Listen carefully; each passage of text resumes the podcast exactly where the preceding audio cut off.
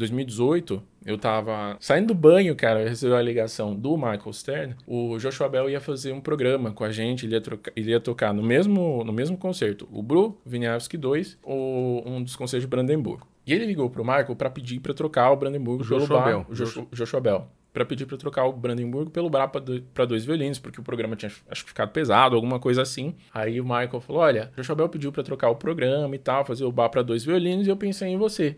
Falou: "Você gostaria de fazer?" concerto na semana que vem, né? Falei, fiquei até um, um minuto. Um, Pera aí, um, deixa eu ver. Deixa eu ver na deixa minha, ver agenda. Minha agenda né? Falei, deixa eu dar uma olhada aqui como, como é que tá. Eu falei, com certeza, né? Sem, ele estudou, tá? Sem som. É, será que ele.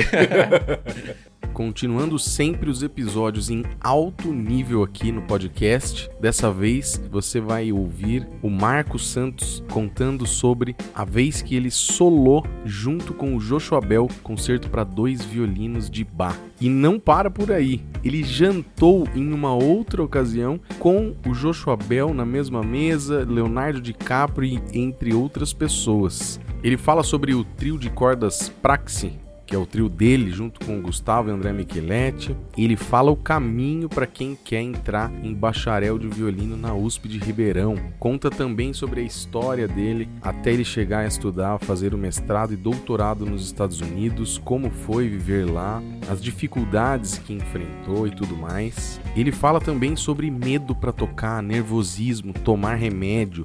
Admite que ele toma remédios para tocar, já tomou a gente fala sobre racismo também, entre tantos outros assuntos, lembrando a época que estudamos juntos lá no Conservatório de Tatuí. Pega papel e caneta porque esse episódio tá cheio de ideias para você anotar. Esse é o podcast do Dicas para Violinistas. Ele já solou o concerto para dois violinos em Ré menor de Bach ao lado do violinista Joshua Bell, um dos melhores e mais famosos violinistas do mundo o Joshua Bell, se vocês não estão lembrando, é aquele violinista norte-americano que tocou no metrô de Nova York com seu Stradivarius avaliado em 3 milhões e meio de dólares na época. Pois é, esse é o nosso convidado, já tocou com o Joshua Bell lá nos Estados Unidos e ele vai contar essa história. Eu poderia parar por aqui, mas o currículo desse cara é elite demais, eu preciso falar. Atualmente ele é professor doutor de violino do Departamento de Música da USP de Ribeirão Preto, em São Paulo. Nascido em Bauru e formado em violino pelo Conservatório de Tatuí, ele é mestre em performance e pedagogia do violino pela University of Southern Mississippi e doutor em performance do violino e teoria musical pela Universidade do Alabama, ambas nos Estados Unidos.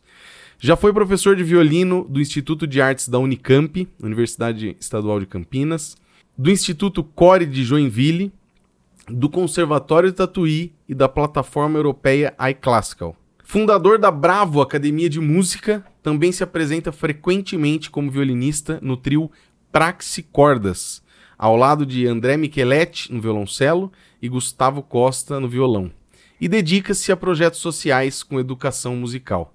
Marcos Santos, que prazer ter você aqui. Obrigado, Ricardo. Prazer é meu, cara, assim, te reencontrar, né, depois de... Fomos contemporâneos lá no Conservatório de Tatuí. Sim, 20 anos depois, né? 20 anos depois. Mais ou cara. menos, né? Porque tipo era isso, é.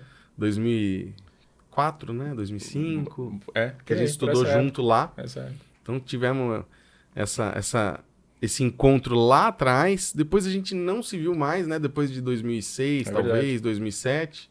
Você ficou até quando lá? Eu fiquei até 2000 e... 2010, 2011, eu acho que foi. É, eu saí em 2008. E nunca mais nos vimos e, de repente, muitos anos depois, muitos mesmo, uhum. eu vi você na internet, em alguma postagem, alguma coisa. Acho que quando você tava voltando, acho que quando você voltou pro Brasil. E, cara, daí que eu vi, não, não tinha muita coisa, mas eu vi que você tinha estudado. E fiquei muito feliz, cara, de verdade, assim. É, falar parece que é bobeira, assim, mas eu juro pra você, cara, quando eu vi, eu comentei com a minha esposa na época, eu falei assim, nossa, olha aqui, eu tô encontrando esse cara, eu estudei com ele lá em Tatuí, e, meu, olha, acho que você tava tocando Tchaikovsky, será? Era um é, vídeo? É, acho que foi... É, isso acho que foi 2015, mas 14, 2015, mais ou menos. É? Uhum. Eu falei, cara, e o meu, e o cara tá tocando muito. Fiquei muito feliz, é, cara, obrigado. por você, por você ter ido uhum. estudar fora e tudo mais. E hoje um prazer enorme ter você aqui, né? E ter vindo lá de Ribeirão já é uma viagem, né? E tem gente que às vezes fica botando empecilho não querendo vir de mais perto. É. Mas enfim. Ô Marcos, vamos lá. Conta pra gente o começo aí de tudo isso aí. Até chegar a tocar do lado do Joshua Bell, que ele vai contar já essa história aí, né? Que não é historinha, não, é verdade mesmo. Como que foi? Você começou a estudar violino por quê, cara? Tinha alguém da sua família, influência de igreja, de. O que que foi? Cara, não tem músicos na minha família, assim. Eu tenho, assim, tios que uh, começaram a tocar na igreja, mas na minha família, dire... É, em casa, meus pais, assim, a gente não tem. Hoje as minhas irmãs estudam música, mas, tipo, na infância nunca, assim. Mas meu pai sempre gostou muito de música, então, tipo, ele tinha em casa, quando era criança, vinil de orquestra, ele tinha uns vinis, cara, do Richard Clayder, não sei se você Sim, lembra. Sim, né? tinha também. Eram vários hits tinha. aí do, do Richard. E então ele sempre gostou muito, e eu acho que por ele não ter podido ter essa experiência, né, é, estudar, ele me colocou muito cedo numa, num projeto de uma banda marcial que tinha em Então comecei hum. tocando trompete. Ah, na verdade. trompete, é. Trompete, e aí eu tocava, mas não gostava muito, mas acabei ficando bastante e tempo. E você começou com quantos anos? Eu tava com 7 para 8 anos, assim, na época. 7 para 8 anos, e aí fiquei, acho que uns 4 anos, cara, até. E era a banda do Liceu Noroeste, a gente viajava bastante, então tinha, competia, a gente foi pro Chile, para alguns, é, vários estados do Brasil, assim, então isso foi, foi muito legal nessa época. Só uma licencinha, então, para eu falar uma coisa, um recado para você que tá aqui assistindo, ouvindo a gente no podcast aqui do Dicas para Violinistas. Quem patrocina esse podcast aqui é a nossa empresa, Instituto Educação do Talento, tá bom? Se você tem uma empresa aí que relacionada ao nosso ramo que quer patrocinar o nosso podcast, manda uma mensagem aí a gente conversa. Mas por enquanto, é só a nossa empresa Instituto Educação do Talento que a gente tem é, cursos presenciais e cursos online de violino, viola, violoncelo, piano, violão e também temos treinamento para professores de violino dentro da nossa metodologia. Para você saber mais, basta você clicar nesse QR Code que aparece aqui sempre na tela ou na descrição aí do vídeo, sempre tem um link do WhatsApp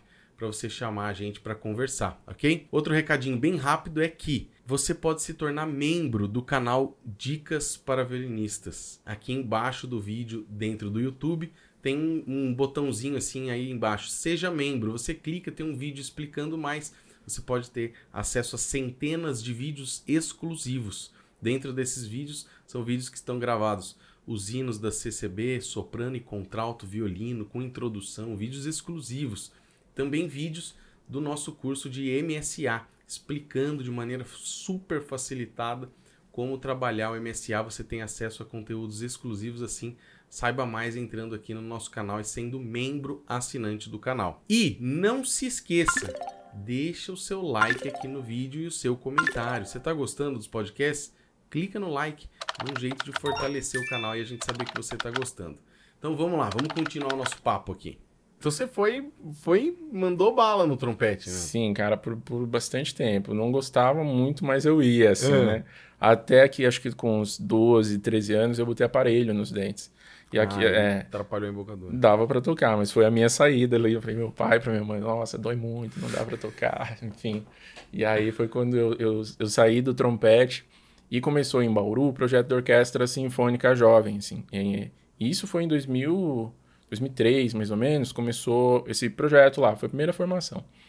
E aí meu pai me levou para assistir o concerto de abertura que eles fizeram e cara, quando eu vi o, o, o, violino, assim, era uma adaptação do Boé de Gabriel, só que o solo era para violino. Eu falei, é esse instrumento, assim, me virou uma chave, assim, e aí comecei a fazer parte do, do projeto. É um projeto que existe até hoje. E Legal. revelou muita, muita gente boa, assim, gente trabalhando profissional, tem gente no Orquestra Curitiba, uh, gente em São Paulo, muita gente fora do país. Uh, um, um, projeto que faz muito com pouquíssimo recurso, assim. Legal. Então eu comecei lá com... Projeto coletivo, de ensino coletivo? Era de ensino coletivo e individual. Tinha ah, as, tá. duas, as duas coisas, né? O Paulinho e o Davis são os mestres lá do projeto, até hoje os dois. E você começou então, com 12? Mais é, ou menos. Lá eu tava com acho que 13 para 14 anos. Ah. Com viola, música viola. Eu fui passar pro violino depois. Fiz o caminho inverso, né? Geralmente Entendi. o violino, e aí fui passar pro violino depois. E você que escolheu a viola ou... Era meu tamanho, eu era alto, aí era o Ah, que tinha, entendi. assim, né? E aí fiquei na, na viola. Mas gosto muito de viola até hoje, assim. E comecei lá, alguns anos depois eu fui pro Conservatório de Tatuí. ah, me formei no conservatório em 2000, 2011. E nesse mesmo ano de formatura, eu participei do festival de Poços de, Poços Caldas, do, do Jean. E em todo esse meio tempo eu já ia para os festivais de música, fazia aula, estava em contato com, com os professores em São Paulo também. Nesse festival de Poços Caldas, a Betina, que já me acompanhava um tempo, já fazia algumas aulas com ela, é, havia um concurso de bolsas no, no Festival de Caldas que eu nem sabia que tinha. E aí eu tava lá esse ano, eu ouvi falar do concurso, eu falei, beleza, não, não é para mim, né? Não vou fazer. Uhum.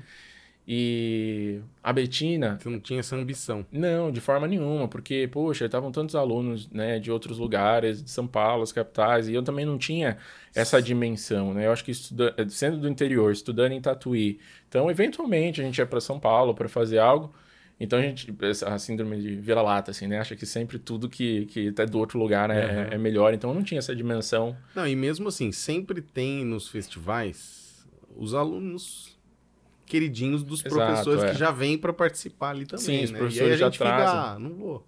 Exato, Foi isso né? que você pensou mais ou menos. Com certeza. Eu falei, imagina, não tem chance nenhuma. E aí, eu lá no quarto de hotel, a, a Betina, me, ela me perguntou durante o festival, ela falou, e aí, você vai fazer o concurso? Eu falei, imagina, professora, não, não... Ela falou, não, pois, pois vai fazer sim. Foi lá, botou meu nome. E a prova, quando eu conversei com a Betina, era tipo, sei lá, no dia seguinte, dois dias. Isso aí era que ano, mais ou menos, você lembra? Isso foi de 2000 2011. Isso foi no 2011. começo, é, comecinho do ano de 2011. E aí a prova, a gente tinha que tocar três é, coisas de período contrastantes. Na época eu estava estudando, eu acho que era o Viotti, Mozart 5, Partita de Bach. Você já tinha se formado em Tatuí. Não, ainda estava no conservatório. Tava meio que Ah, pro meu tá. último ano, assim. E aí a prova tinha que tocar essas três peças de período contrastantes. Eu estava estudando, porque eu levei as peças pro festival. Aham. E aí no dia, cara, eu fui primeiro a fazer a prova, assim, fiz, toquei, toquei primeiro. E assim que eu saí da prova, era uma prova para uma bolsa de mestrado. E assim que eu saí da, da prova, o Dr. Dean, que ele era o maestro da universidade lá do sul do Mississippi, que estava na banca também, foi, era professor do festival, ele falou, ó, espera do lado de fora, até acabar aí o, o, o, o G. Então eu fui primeiro do dia, cara. A prova passou, fui terminar tarde, quase morrendo de fome, lá. esperando lá. Não almocei, e todo mundo que entrava, saía embora, entrava, saía embora, e eu lá esperando. Cara, eu fiquei né, até o fim do dia, e quando acabou, ele me chamou de novo para entrar e falou, olha, a gente gostou muito da sua prova, e então vamos te contemplar com a, com a bolsa, assim, né, e eu, Pô, então o primeiro eles já tinham escolhido. pois é. Coitado assim, que vem depois. É, Só perdeu o tempo. mas foi pra mim, cara, assim, sem muito, muito surpreendente, assim, porque eu não esperava de fato. Aí eu liguei pra minha mãe, falei: "Mãe, aconteceu isso". Minha mãe ficou muda assim, eu também, né, não não sabendo muito o que que ia ser da minha vida, porque eu na época eu estava fazendo curso de pedagogia, eu fazia conservatório e fazia pedagogia, porque eu sempre gostei muito da área de educação. E eu queria Legal. atrelar a música as duas coisas. Eu estava planejando de fazer mestrado na Unesp, na área de educação, assim. Então, aquele ano minha vida virou de cabeça para baixo. Falei, porque para mim, até aquele ponto, eu não sei se eu, eu não tinha essa dimensão, né, de, de, de oportunidade mesmo, de carreira, se eu conseguiria, sabe, passar essa barreira para ser um músico profissional. E eu achava que eu não, não ia conseguir viver da performance. Assim, então eu estava mais focado nessa área de educação. Então, quando isso aconteceu, eu falei, peraí, talvez, né, talvez eu tenha uma chance, assim. Uhum. Então foi quando tudo mudou de, de rumo, e aí aquele ano foi preparação, assim, tentar né, me preparar para poder ir embora para cursar o mestrado. Então isso aconteceu em janeiro, e aí eu ia embora meio que no, no final do ano, que era quando eu terminava a faculdade, ia terminar o conservatório de Tatuí Hum, E- entendi. e iria para lá. Então foi tudo, aconteceu muito rápido, assim. Uhum. É... porque você não tinha nem a faculdade ainda pra poder fazer o mestrado. Não, então tinha que concluir. Aí o inglês, cara, também, E o que meu inglês Você era fez o quê? TOEFL bem ou... tive que fazer o TOEFL. é. Então, meu inglês era bem picareta na época. Eu fiz intensivão, vários intensivos, assim, aula particular. E durante o ano inteiro para me preparar. E fui, cara. Fui em 2000 e... TOEFL 2011. BT? BT? É, TOEFL e BT. Nossa, difícil, cara. Aí tinha que conseguir a pontuação, eu tive que fazer até duas vezes, que eu precisava, era bem, não era uma nota alta, era 72. A primeira prova eu tirei 71, cara. Então eu tive que refazer a prova mais uma vez para ir. Muita coisa aconteceu nesse ano, cara. Uhum. Eu ia em janeiro, em dezembro meu carro foi roubado, assim, uma série de, de coisas assim que, que, enfim, dificultaram a minha ida para lá. O primeiro uhum. semestre foi bem difícil da questão, eu tinha bolsa, mas demorava um tempo para sair, mas acabou, enfim, Fui. Entendi. O curso era de dois anos, né? O, o, mestrado, então fui me adaptando. No começo eu tive dificuldade com, com o idioma para entender as aulas. Eu gravava as aulas de história, assim, porque eu não conseguia entender tudo. Principalmente os termos, né? De música Sim, e tudo mais. Então, porque quando você entra, você falar uma coisa ali é, é, uma coisa. De repente você falar de coisas técnicas, quando as palavras vão para o lado técnico. Com certeza. Você já fica meio. Sim, cara, e eu fui gravando, ouvi em casa de novo, com calma, então eu tive uma dificuldade acadêmica, assim, no primeiro ano. Mas, enfim, as coisas foram passando, consegui... Você foi pra lá sem conhecer ninguém? Sem saber onde eu ia morar, cara. E você ficou onde assim, lá? tinham brasileiros lá, o Samuel é, e o Pedro, Samuel e Pedro Maia, assim, que me ajudaram super no começo. Então, as primeiras três semanas eu fiquei com eles até eu conseguir um outro lugar para ir. Então, foi tudo muito na cara e com a coragem, assim. Hoje eu tenho vários alunos que estão estudando nos Estados Unidos e hoje eu consigo ajudar nesse processo porque Sim, eu conheço muito bem. Na época você não teve ninguém. Na época foi cru, assim, cara, né? Nossa. Então, é, aprendi o processo um pouco na, na marra. Uhum. Mas valeu a pena, cara. Eu fiquei dois anos lá na, na universidade.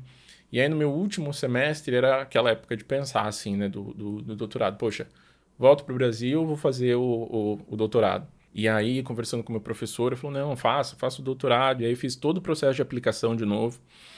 Meu professor me ajudou orientando. Falou: olha, pega aí pela, pelo menos umas cinco universidades, faça aula com os professores, visite, uh, vejam lugares que você gostaria de ir, veja se tem bolsa, né? Porque eu não tinha condição nenhuma de ficar lá assim. Sem Essa a... que você foi para o mestrado era paga tudo. É, eu tinha uma assistantship, que a assistantship ela cobre ah. os gastos de tuition, que são os gastos universitários, uhum. e aí eu trabalhava para a universidade, uma quantidade Isso. de horas semanais e tinha um salário também. E aí eu trabalhei no escritório de admissão de estudantes internacionais. Então aprendi muito desse processo Nossa, legal, também, cara. assim, né, que me ajuda até hoje. Aí eu falei, bom, vou fazer então as provas para doutorado. Comecei a entrar em contato com os professores e fazer as aplicações. Eu escolhi cinco universidades para fazer o processo. Então, gravar vídeo e fazer a prova presencial. Fiquei super quebrado, porque era caro, né, para viajar, para fazer os processos. Mas fiz na 5 e o processo é assim: você começa mais ou menos em dezembro, só que você só vai saber. A, a, o processo termina em março, os resultados saem em abril. Todo ano assim. Então, o semestre terminaria em maio. Até abril eu não sabia se eu voltava para o Brasil ou se eu ia continuar lá. Então, tinha que esperar o resultado das bolsas. Né? E aí, das cinco universidades que eu, que eu apliquei, eu consegui a bolsa das cinco, cara. Assim, naquele ano. Assim, eu tava assim, na minha cabeça, falei, putz, eu vou voltar ao Brasil, não vou passar em nenhuma. Né? Passou Aquela... cinco. E aí eu consegui as cinco bolsas, eu pude escolher, então, para onde, que legal. Pra onde ir. E, e qual, a... qual que era que você passou lá? A Universidade do, do Alabama era a universidade que tinha a bolsa para quarteto de cordas. Então, eles tinham um programa de quarteto de cordas, assim. Eu gostava muito de música de câmara, gosto, né, ainda. Então, a, a minha, o meu trabalho com a universidade era tocar com quarteto de cordas e fazer recitais. Assim, então era uma bolsa bem concorrida, porque era bem específica para essa área. E a professora Jenny é uma pessoa incrível, assim, ela veio para o Brasil, para o Conservatório de Tatuí, quando eu estava lá, a gente conseguiu trazer ela para fazer masterclass, recital, e uma profissional super gentil, cara, assim, uma, ela né, espala de várias orquestras, faz concertos, recitais, e aprendi muito com ela, não só acho que só na questão de violino, mas na questão de profissional, porque era uma pessoa que eu olhava e falei, putz, é esse tipo de profissional que eu quero ser, sabe? Legal. Que é profissional, mas ao mesmo tempo é gentil e, e eu me espelhava muito muito nela, admirava muito essa qualidade. Assim, ela era um tipo de pessoa, é, e principalmente para espala de orquestra é muito difícil de você conseguir, às vezes, uma unanimidade assim, né, na, uhum. no tratamento. E a Jenny qualquer lugar que você for, qualquer pessoa que você fala, puxa, não, a Jenny é excelente, ela é... Como que é, o nome inteiro dela? Jenny Gregoire. Ela é canadense, de Quebec, e aí radicado nos Estados Unidos já há alguns anos. Entendi. E aí foi isso, cara. escolhi a Universidade do Alabama para ir e fiquei lá os, os é, por três anos para fazer o, o, doutorado. O quarto ano que era para escrever a minha, a minha dissertação. E o doutorado em performance é, é bem diferente do modelo de doutorado que a gente tem no Brasil. Então, por exemplo, eu tinha lá... No Brasil tem performance?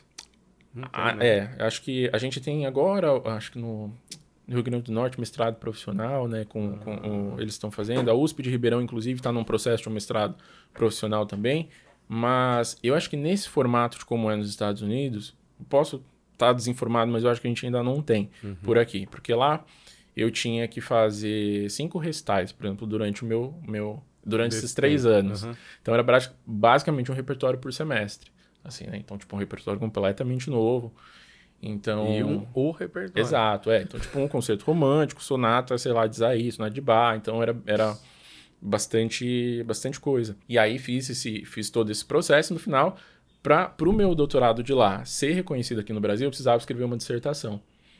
E aí, eu fiz a minha dissertação sobre, sobre é, os estudos do Kreutzer, na verdade. E no meu último ano, eu me mudei para Memphis porque eu tinha passado num programa de trainee, né? Uhum. Que é um programa de trainee com a orquestra Iris. Que hoje o, esse programa não existe mais, a orquestra trocou, agora eles são um, um grupo coletivo, é uma outra proposta. Mas acho orquestra que foi... Iris. Iris. Uhum. Ainda Iris existe essa orquestra, mas só Mudou de nome, é. Era ah, mudou? Orchestra e agora eles são Iris Collective. Então, é, antes era uma orquestra e agora são grupos de música de câmara. É um programa um pouco, um pouco diferente. Hum. E aí também um processo seletivo, fiz as provas, é, eles pegavam dois violinos por ano, e aí eu passei no processo para lá. E era um programa assim, onde a gente tinha treinamento de tudo, de orquestra, né, com os concertos, a gente tinha coach de música de câmara, coach de excertos, que eu legal. tinha orientação com professores tipo da Curtis, da, da Julia, da Rice University. Eu tinha aula, cara, de gerenciamento de carreira, aula de empreendedorismo, aula de media training, por exemplo, de como se comportar com as câmeras, de como, que enfim. Legal. Então era um curso, um, um programa bem bacana, bem, bem completo. Nossa, eu pude, bacana, eu pude participar, por exemplo, de uh, mesas de discussão de patrocínio com executivos da FedEx. Então eu participava do conselho Nossa. administrativo da orquestra para saber como funciona uma orquestra, como são os números, como a gente fala com o patrocinador, como a escrever negociação, tal, negociação, como escrever projetos, assim. Então era era um, um programa voltado a profissionalizar você para atuar em multi, é, multifacetado em diversas áreas. Putz, que legal. Né? É, então eu estava escrevendo a minha tese e fazendo o programa de, e fazendo de, de training. Tava fazendo as duas coisas. Uhum. E aí, enquanto eu fazia Ares também, eu fiz as provas e estava trabalhando na Memphis Symphony também. Então, que era na mesma cidade, a Ares Orchestra e a Memphis Symphony. Né? Foi quando eu comecei a trabalhar com, com orquestra também lá. Então, estava terminando minha dissertação, doutorado e fazendo o processo né, de treino da Ares, tocando, assim, fazendo tudo ao mesmo tempo. E aí você chegou o Michael, o Michael Stern, quem que era? Então, Michael Stern, filho do, do Isaac Stern, e eu até comentei com você, ele é assustadoramente parecido com o Zack Stern, assim, então, tipo, era um choque, assim, o cara que eu cresci escutando. E ele tem quantos anos hoje? E eu acho que o Michael tá na casa dos seus 50 para 60 anos. Ah. Aí, mais ou menos isso. Então e... ele é parecido com aquele Zack Stern que a gente vê as é, últimas imagens. Nos, nos, nos vídeos. vídeos vídeo. uhum. E um regente fantástico, assim. E aí todos os meses eu tinha também as, as mock auditions que, eles, que, é, que a gente tinha no programa, né? Que era fazer a, a, simulação de audição de orquestra com o Michael e com membros da orquestra. Então, todos os meses, a gente... E Dom Juan, os Mozart, os Brahms e... Enfim, Cara, nossa, todos, os, que bacana. todos os meses. E aí eu tinha as aulas individuais com o Michael também para né, ele fazer os apontamentos dos excertos, das provas. Então era muito, muito... Um programa muito completo. Assim, eu tive muita sorte de participar desse programa enquanto ele ainda estava é, ativo nesse formato todos os concertos, eu falei, acho que a Aros foi um dos lugares mais interessantes que eu toquei, porque não tinha uma formação fixa. A, a orquestra tinha aproximadamente 180 membros. Entendi. Que eram pessoas da New York Philharmonic, da Chicago Symphony, da LA, professores da Rice, gente da, da, da Curtis, da Julia, de grandes escolas, de grandes corporações dos Estados Unidos, e aí cada programa que eles tocavam, vinham, sei lá, 50, 60 músicos e não tinha um espala fixo, não tinha um chefe de naipe fixo, então tudo trocava, a orquestra girava, era muito viva, muito dinâmica. Bacana. Então, numa semana você tá na primeira estante, na outra você tá na última e... No e primeiro, daqui a pouco no segundo. E a orquestra, cara, funcionava tão bem, assim, era tão impressionante, de trás para frente, de frente para trás, assim, era um grupo... É, muito bacana. E o mais legal e interessante da orquestra era, era a vibe, assim, cara. Era muito leve, era muito tranquilo era muito divertido de tocar, assim. Que bacana. É, em muitas orquestras a gente não tem essa oportunidade, né? De tocar com, com leveza, fazer música. Então havia um respeito tão grande, cara, do Michael com os músicos, dos músicos com ele, que né? Legal. Era uma, uma, uma, linha de comunicação muito admirável, assim. E uh, 2018, eu tava, no começo do ano, eu tava saindo do banho, cara, eu recebi a ligação do Michael Stern, o Joshua Bell ia fazer um programa com a gente, ele ia, trocar, ele ia tocar no mesmo, no mesmo concerto, o Bru Winiarski 2 e o, um dos concertos de Brandenburgo. E aí ele ia, na semana seguinte ele ia gravar com a New York Philharmonic, o Winiarski. E ele ligou pro Michael para pedir para trocar o Brandenburgo o pelo Joshua Bell. o Joshua, Joshua Bell, para pedir para trocar o Brandenburgo pelo bar para dois violinos, porque o programa tinha acho ficado pesado, alguma coisa assim. E aí o Michael falou, beleza. Isso na semana anterior ao concerto. Uma semana antes. É. Aí Michael me tocou meu telefone, tá saindo do banho, Michael Stern, né? Lá de toalhinha, atendei, Marco, tudo bem, né? Aconteceu alguma coisa, primeira coisa que eu pensei, eu falei, fiz, fiz besteira, fiz alguma coisa errada. Aí o Michael falou, olha, é, o Joshua Bell pediu para trocar o programa e tal, fazer o bar para dois violinos, e eu pensei em você. Falou, você gostaria de fazer o concerto na semana que vem? Né? Falei, fiquei até um, um minuto. Um, Espera aí, um, deixa eu ver. Deixa eu ver na deixa minha, ver agenda. minha agenda. né? Falei, deixa eu dar uma olhada aqui como, como é que tá. Eu falei, com certeza, né? Sem, ele estudou, tá? Sem som... É, será que ele. será que vai dar tempo para ele? Não sei, a gente tem que ver. Imagina, e, e, falei, poxa, né? Claro. Sem sombra de dúvida. Desliguei o telefone, fiquei um tempinho pensando. Falei, poxa, será que. Será que tá acontecendo? Será que foi isso mesmo? Né? E aí a primeira coisa que eu fiz já foi buscar meu bar ali pra estudar igual. de toalha mesmo, já começou é, a estudar. estudar igual doido, né, cara? Assim, porque só de tocar com a orquestra, o Ares ali como solista, eu já tava nervosíssimo, assim, cara. E até hoje, eu fico, eu fico muito nervoso para tocar em, em, em em concerto, em recital. Então é algo que, claro, hoje eu consigo controlar melhor, mas o nervosismo para mim, cara, é uma questão. É sempre, né? é, a gente pode até falar disso depois, mas foi uma Sim. questão. Já tive que tomar medicação já para isso, assim. Então.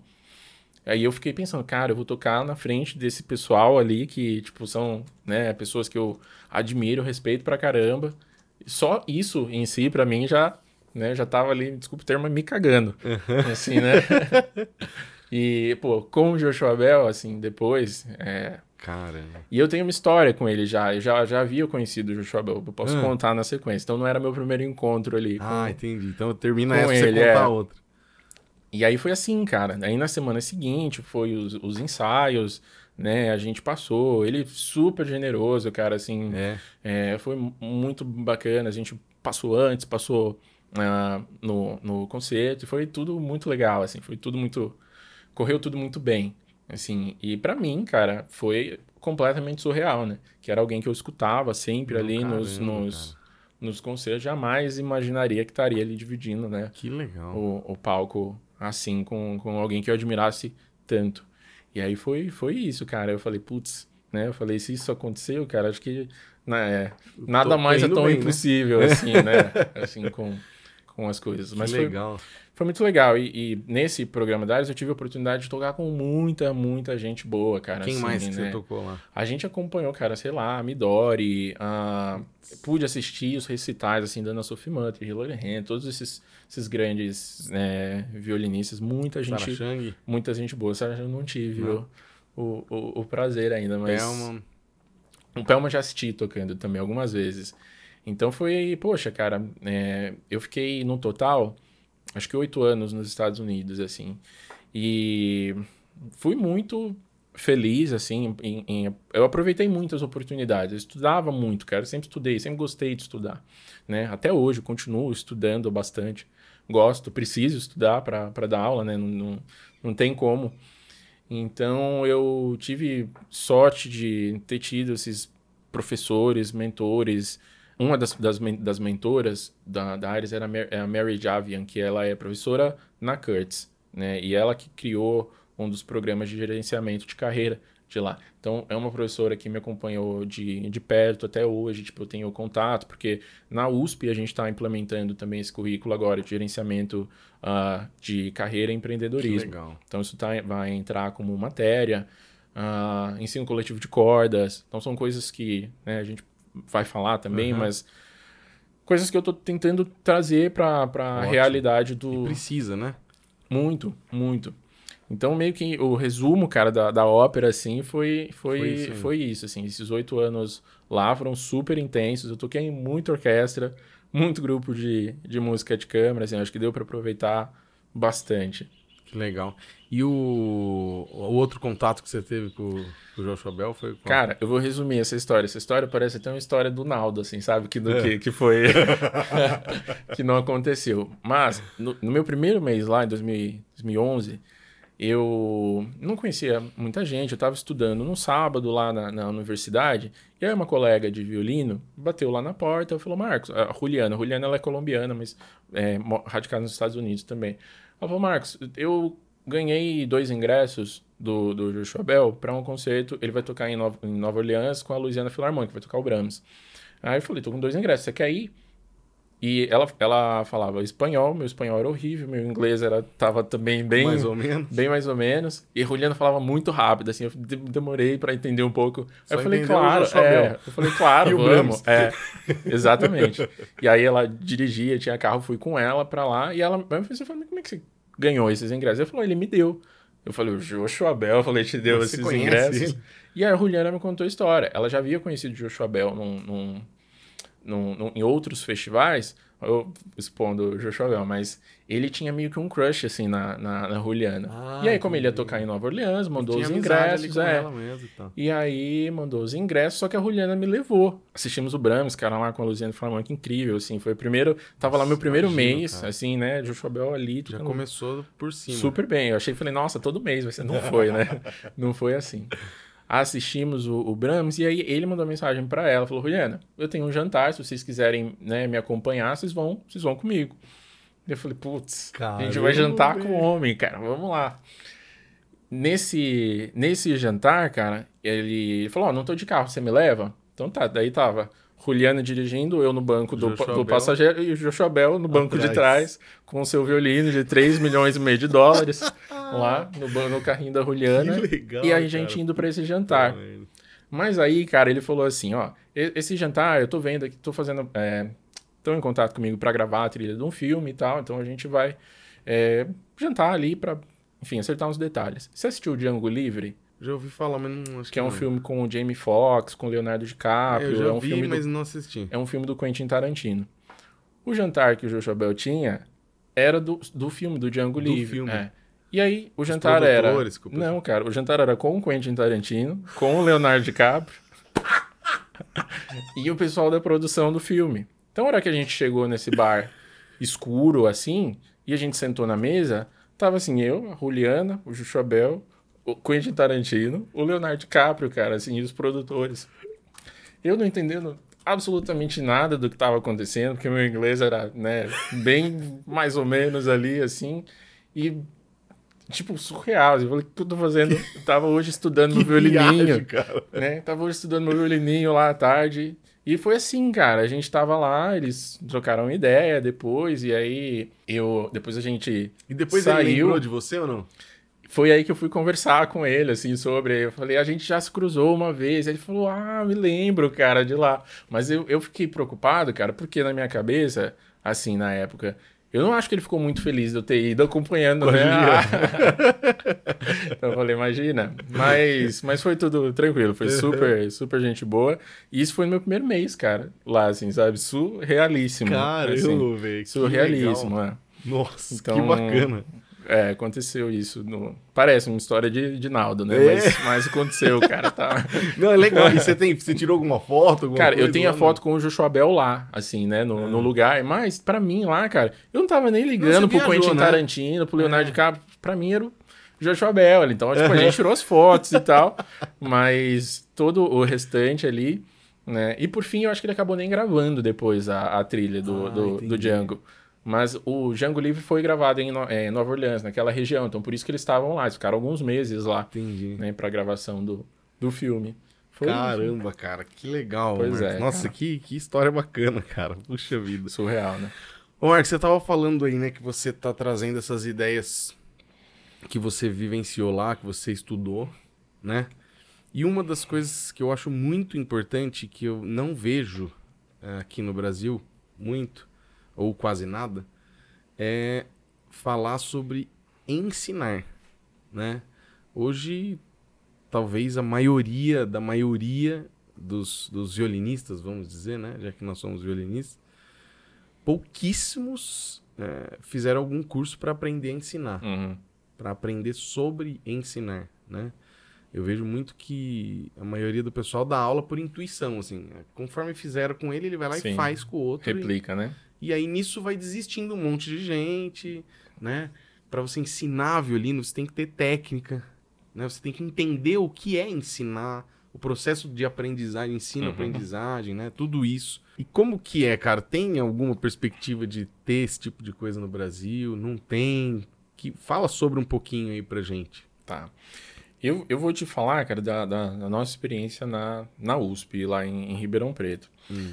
É, eu tenho trio com o André né, Micheletti e o Gustavo Costa, e a gente tem viajado bastante o interior de São Paulo, visitado lugares para fazer recital, masterclass, e a gente tem acompanhado o que está acontecendo na realidade, assim, sabe? Então, algo que, que a gente até falou hoje, nas universidades, o perfil do aluno de música mudou muito, né? Nos Nos últimos últimos 10, 15 anos, assim. Resultado dos projetos sociais, né? De uma mudança de, de inclusão, democratização do acesso da música, que tem acontecido, não na velocidade que deveria, mas tem acontecido. E isso mudou o perfil dos estudantes de música na universidade. E, não, e a universidade não necessariamente tem se adequado né, a, a isso.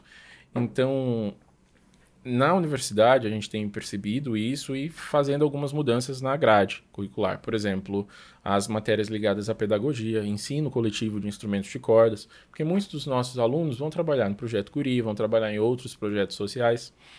E a gente sabe que um bom instrumentista não é necessariamente um bom professor, né? São, são duas categorias de aprendizado que andam em, em lados né, é, paralelos, mas são distintos. Então, você aprender a tocar bem o violino, né? Você vai precisar aprender a ensinar bem o violino. Então, a gente tem ah, as matérias de estágio supervisionado nos cursos de bacharel, não só no de licen- licenciatura, mas no curso de bacharel, que os alunos também têm uma carga horária que eles precisam cumprir ensinando pessoas sob supervisão.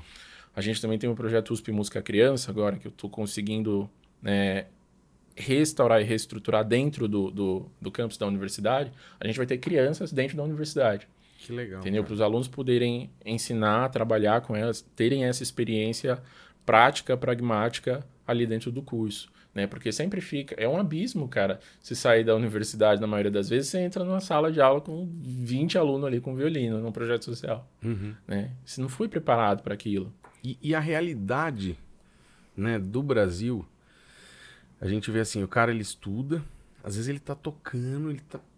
Como tem muita gente que tá tocando muito bem, Uhum. mas ele não consegue tocar em orquestra. Porque não tem vaga, porque não tem teste, porque não, não, não vai conseguir. E aí esse cara, ele vai dar umas aulinhas para ele conseguir sobreviver Se manter. né? E aí isso começa um problema, porque daí você não tá formando, né? Você não tá trazendo uma base. Uhum. E isso já tem um outro problema, que é no Brasil o cara começar a estudar muito tarde. Também, né? E aí quando ele já tem 16 anos, ele a família tá pressionando ele para ele trabalhar quando ele tem 16, 17, mas ele começou a estudar o violino com 12, 13, Uhum. então ainda ele também não consegue fazer. E é um problema gigantesco, né? Sim, é um ciclo difícil, né, de, de quebrar.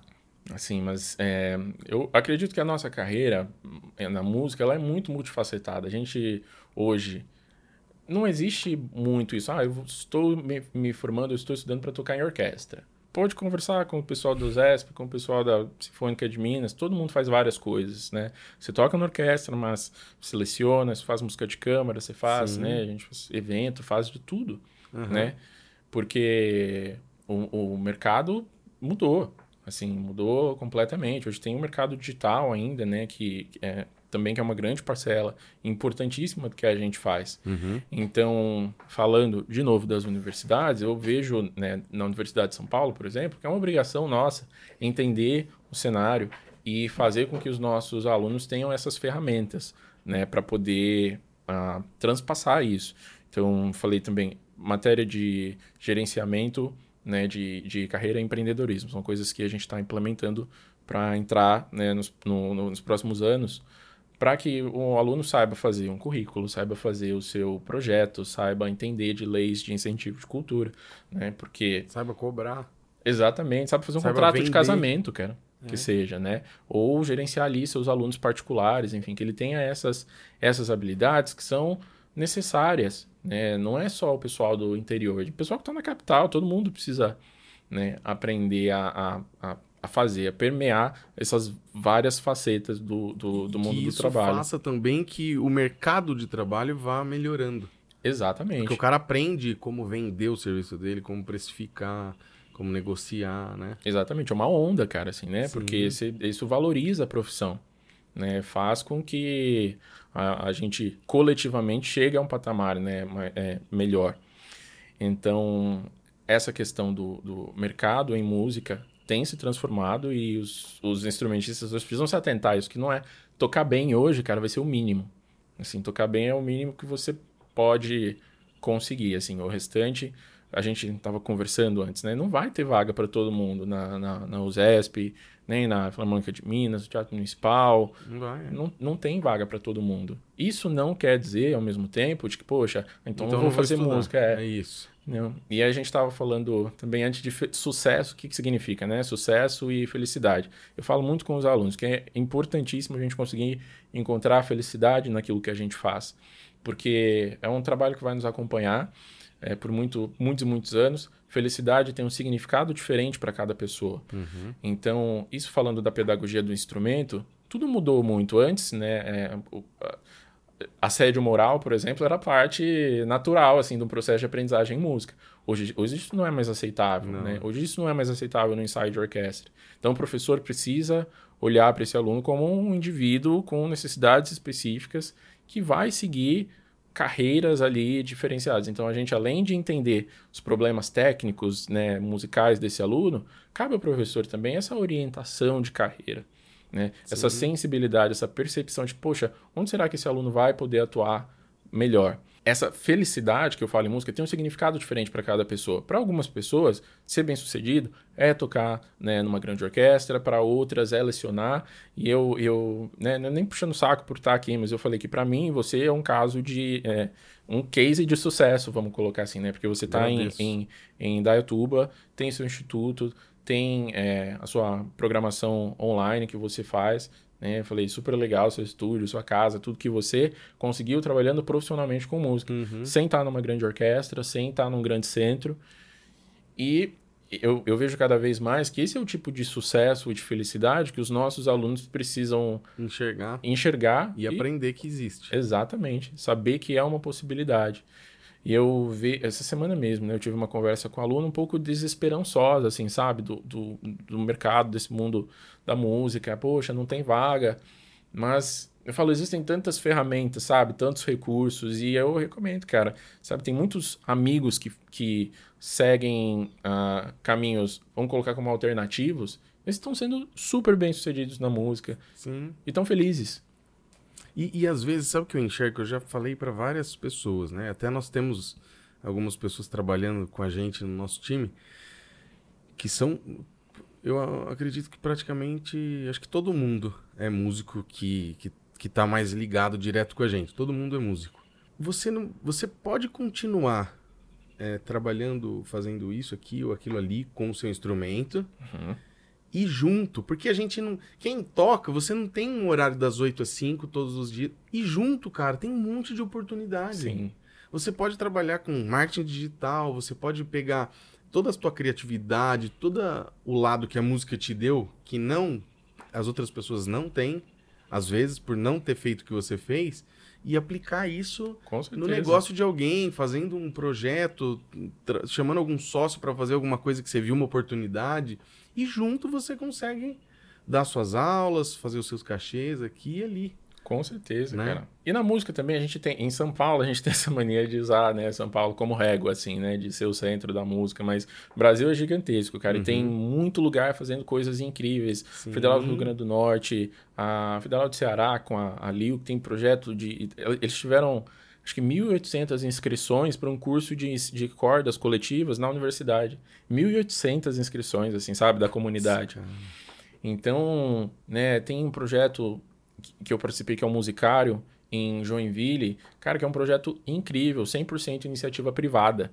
É, e empreendedor, empreender tem várias formas de se fazer. Tem Sim. empreendedor- empreendedorismo privado, que é o que eu tenho mais experi- experiência, até tem o empreendedorismo público, que dentro da universidade, por exemplo, estou fazendo isso com música criança em Ribeirão Preto, consegui alguns editais via USP para comprar instrumentos, para, sabe, viabilizar as aulas. Então, existem muitas ferramentas. Não é fácil, né? Se eu falar que é, se você falar que é, a gente vai estar, Não, não é, Mentindo. claro que não. né? E Exige... isso é outra coisa que as pessoas têm que ter em mente. Uhum. Porque às vezes muita gente vê, ah, nossa, Ricardo, o canal, nossa, você tá tendo sucesso aqui. E pensa que foi assim. Do dia pra noite, né? 12 meses, né? E não, cara, eu tô fazendo um trabalho que tá resultando agora nos últimos 10 anos. Existe todo o iceberg ali, né? Não só a Sim, pontinha. Sim, sim, exatamente, é. As pessoas precisam pensar nisso, acreditar mais nelas, né? E, e pensar que ser músico profissional, eu sempre falo isso pro pessoal que vem aqui, o pessoal acha, tem em mente que ser músico profissional é alta performance. Uhum. É só o cara que toca todos os concertos em alta performance. E não tem nada a ver com isso. Você pode ser, né? Eu já tive aqui com músicos profissionais que o cara é arranjador. Com certeza. Ele é um músico profissional. Ele tá ganhando dinheiro, tá faturando, tá vivendo a vida dele. Né? Outro só dá aula, não toca em lugar nenhum, não faz mais nada, dá aula só. É músico profissional. Sim. Né? Acreditar e, e, e, e procurar pessoas que vão te inspirar naquele sentido, naquela direção. Com certeza. Que hoje você consegue através da internet, por exemplo, né? Uma ferramenta poderosíssima, assim, né? Isso que você falou, né? Alta performance em música, sei lá, vai ser os 5% do, do, do mercado. Se for, é a pontinha do, do iceberg. Em alguns lugares que a gente visita, né? As pessoas, poxa, mas e aí, como viver de música? Ou... Eu, eu costumo falar assim também para os alunos, ó, toda cidade tem, não tem, nem toda cidade tem uma orquestra profissional, nem toda cidade tem uma orquestra amadora. Quase nenhuma. Quase tem. nenhuma tem, é. Mas toda cidade tem casamento, cara. Sim, Toda cidade, é, toda cidade tem casamento, toda cidade tem evento, toda cidade tem, sei lá, gente querendo fazer aula de música. Então, eu acho que não dá pra gente ignorar esses 90, 90 95% do, do mercado e focar nessa pontinha do, do, do iceberg, né? Isso, é. Então, a formação dos, dos nossos alunos precisa, de fato, ser bem é, plural. Claro que vai existir essa parcela que quer se profissionalizar, Sim, né? tem que e- ter e- também. Senão daqui a pouco não tem mais ninguém pra tocar, Exato, é. né? Mas existe. E eu fico, eu fico feliz, cara, de ver também que tem muitos alunos buscando outras alternativas. Coisas que eu não via no passado, por exemplo, grupos de música de câmara. Tem, é, entre Tatuí, é, São Paulo e, e Ribeirão, tem o quarteto Aporá, que é do, do Felipe Bueno, que também é de Bauru, que ele está morando em São Paulo. Tem o Quarteto Ecos, que era de Tatuí. Tem o Quarteto Zacur, que são os meninos que se encontraram em Tatuí. Que tem o Martim do Violoncelo, que está em, em Ribeirão. O Mikael, que está tocando USB, é, que era de Tatuí. Então, vários grupos que estão, sei lá, fazendo seus recitais, estão escrevendo os projetos e estão, sabe, caminhando nesse projeto de... é, nessa parte de autonomia mesmo. né? porque nem sempre, cara, às vezes o emprego que vai nos fazer feliz tá criado. Às vezes é algo que você vai ter que escavar ali para Sim, é. E, e, e que encarem essas coisas, que nem você falou, toda cidade tem casamento. Não seja o cara que vai. Ah, então eu vou cobrar 100 reais. Só pra quebrar um galho. Ah, eu vou dar umas aulas aqui. Quanto que cobra lá aquela escola? Ah, cobra 250. Ah, vou cobrar 150. Exato. Não seja esse cara. Né? Não seja medíocre. Vai procurar entender como negociar, como cobrar. Vai, vai buscar aprender a fazer isso se você não sabe. Porque Exatamente, você pode. cara. é, eu, eu tenho eu tenho um curso para professores online, né? Do, do- que eu ensino como, como ensinar violino. E tem, eu tenho vários cases lá, Marcos. Tem um, por exemplo, que eu cito sempre, que é o Vinícius. Acho que ele vendia instrumento musical. Era vendedor de instrumento musical. E aí ele viu o meu curso e ele falou assim: Ah, vou comprar porque eu quero ensinar meu filho. Dá para ensinar meu filho, cara? Eu falei assim, cara, dá. E ele era instrutor da CCB, acho. Uhum. E ele mesmo, em si, ele aprendeu só na igreja. Ah, tocava volume 1 do Método Suzuki ali, volume 2, eu acho, não sei. Cara, ele entrou no curso e ele falou: Meu, isso aqui é uma técnica. Eu, eu consigo. Ele falou: Peguei aqui os, os irmãozinhos da igreja aqui e eu já tô com 3, 4 aqui. O pessoal começou a ver já. Uhum. Cara, e ele entrou de cabeça. Ele tem um estúdio lá hoje, numa cidade de 30, 40 mil habitantes, no Mato Grosso. Ele tem 80 alunos Caramba. no estúdio dele. Muita coisa. Cara, ele, ele fala pra mim, Ricardo, você me arrumou um problema aqui, meu. ele falou assim, me arrumou um problemão. Olha aqui minha agenda, como é que tá. Vendi minha casa, que era lá no, no bairro afastado. Comprei uma casa aqui na avenida principal. Um dia ele mostrou todo feliz. Lá, tem um ar-condicionado aí, cara, igual o seu aí, bicho. Eu tô com um ar-condicionado até aqui. Entendeu? E o cara tá lá, numa cidadezinha pequenininha, tipo Elias Fausto, que é aqui perto. E o cara tá com um estúdio com 80 alunos lá, dentro do Sim, estúdio cara. dele. Então, é, os caminhos estão aí. As pessoas precisam abrir a mente, né? E buscar inspirações aí. Ô Marcos, conta pra gente então como que foi estudar nos Estados Unidos, esse processo, dá umas dicas aí, quem quer, o que, que é que tem que pensar. Fala um pouquinho sobre isso daí pra gente. Tá. Cara, todos os anos, assim, esse- eu, eu acabei ficando com muita intimidade nesse processo, assim. Eu costumo dizer para os alunos que os Estados, que os Estados Unidos, ele, como é a minha área de, de experiência, eu vejo uma facilidade maior, principalmente do ponto de vista de manutenção financeira do que a Europa, a, a Ásia ou outros, outros lugares, né, para estudar fora do país. Porque nos Estados Unidos o que acontece? O estudante de lá, é, eles não têm faculdade pública como a nossa, gratuita, 100% gratuita. Né? É, tudo bem, a gente paga os impostos, né, para isso. Mas é, lá existem, mesmo as universidades estaduais, eles pagam é, a tuition né, anual, assim, e não é barato. Então, eles fazem o FIES americano, aquele programa de financiamento, e quando eles terminam, cara, ir para o mestrado é um negócio um pouco difícil, porque eles têm o débito do, da universidade para pagar. Então, geralmente, eles vão trabalhar e o mestrado acaba não sendo uma prioridade. Mas assim, o que, que acontece? Acaba tendo, como tem um número muito maior de universidades, eles buscam por mão de obra de outros lugares, né? Por isso existem as Pra bolsas, as assistantships. aí. Exatamente. Então eu vejo que é um lugar com muita oportunidade, né? Tem muita, a cada, sei lá, 100, 200 quilômetros tem uma universidade que tem música. Então os professores e as universidades, em busca de trazer melhores alunos para melhorar o nível dos cursos, eles oferecem essas assistantships. Para violino, hoje uma universidade de médio porte, assim, os professores vão ter, em média, quatro, três assistantships por, por ano. Então, eu costumo orientar. Eu tenho bastante alunos que já foram, que estão lá, é, pelo menos uns 10, cara. Assim, sabe, que já estão lá nos Estados Unidos fazendo mestrado. Tem aluno agora que está fazendo processo para doutorado também. Então, é um processo que eu faço todos os anos. O que, que eu geralmente falo para os alunos? A gente precisa preparar o repertório, né? Que geralmente vai pedir para o mestrado. Ou, e eu falo, um parênteses, eu falo do mestrado porque a graduação tem menos bolsas lá. E a graduação é um modelo muito diferente daqui. Na graduação lá você tem que fazer biologia, química, matemática. Aqui no Brasil não. então eu acho que é mais entendi, fácil você fazer aqui a universidade pública, na graduação, e aí vai para fazer Mestrado. um lá. mestrado em performance, né? é, por lá. Então, eu falo que tudo é uma questão de organização. Se você pretende fazer, primeira coisa, o inglês. Você precisa cuidar do seu inglês para não sofrer o quanto eu sofri, assim, né? É, com, com antecedência.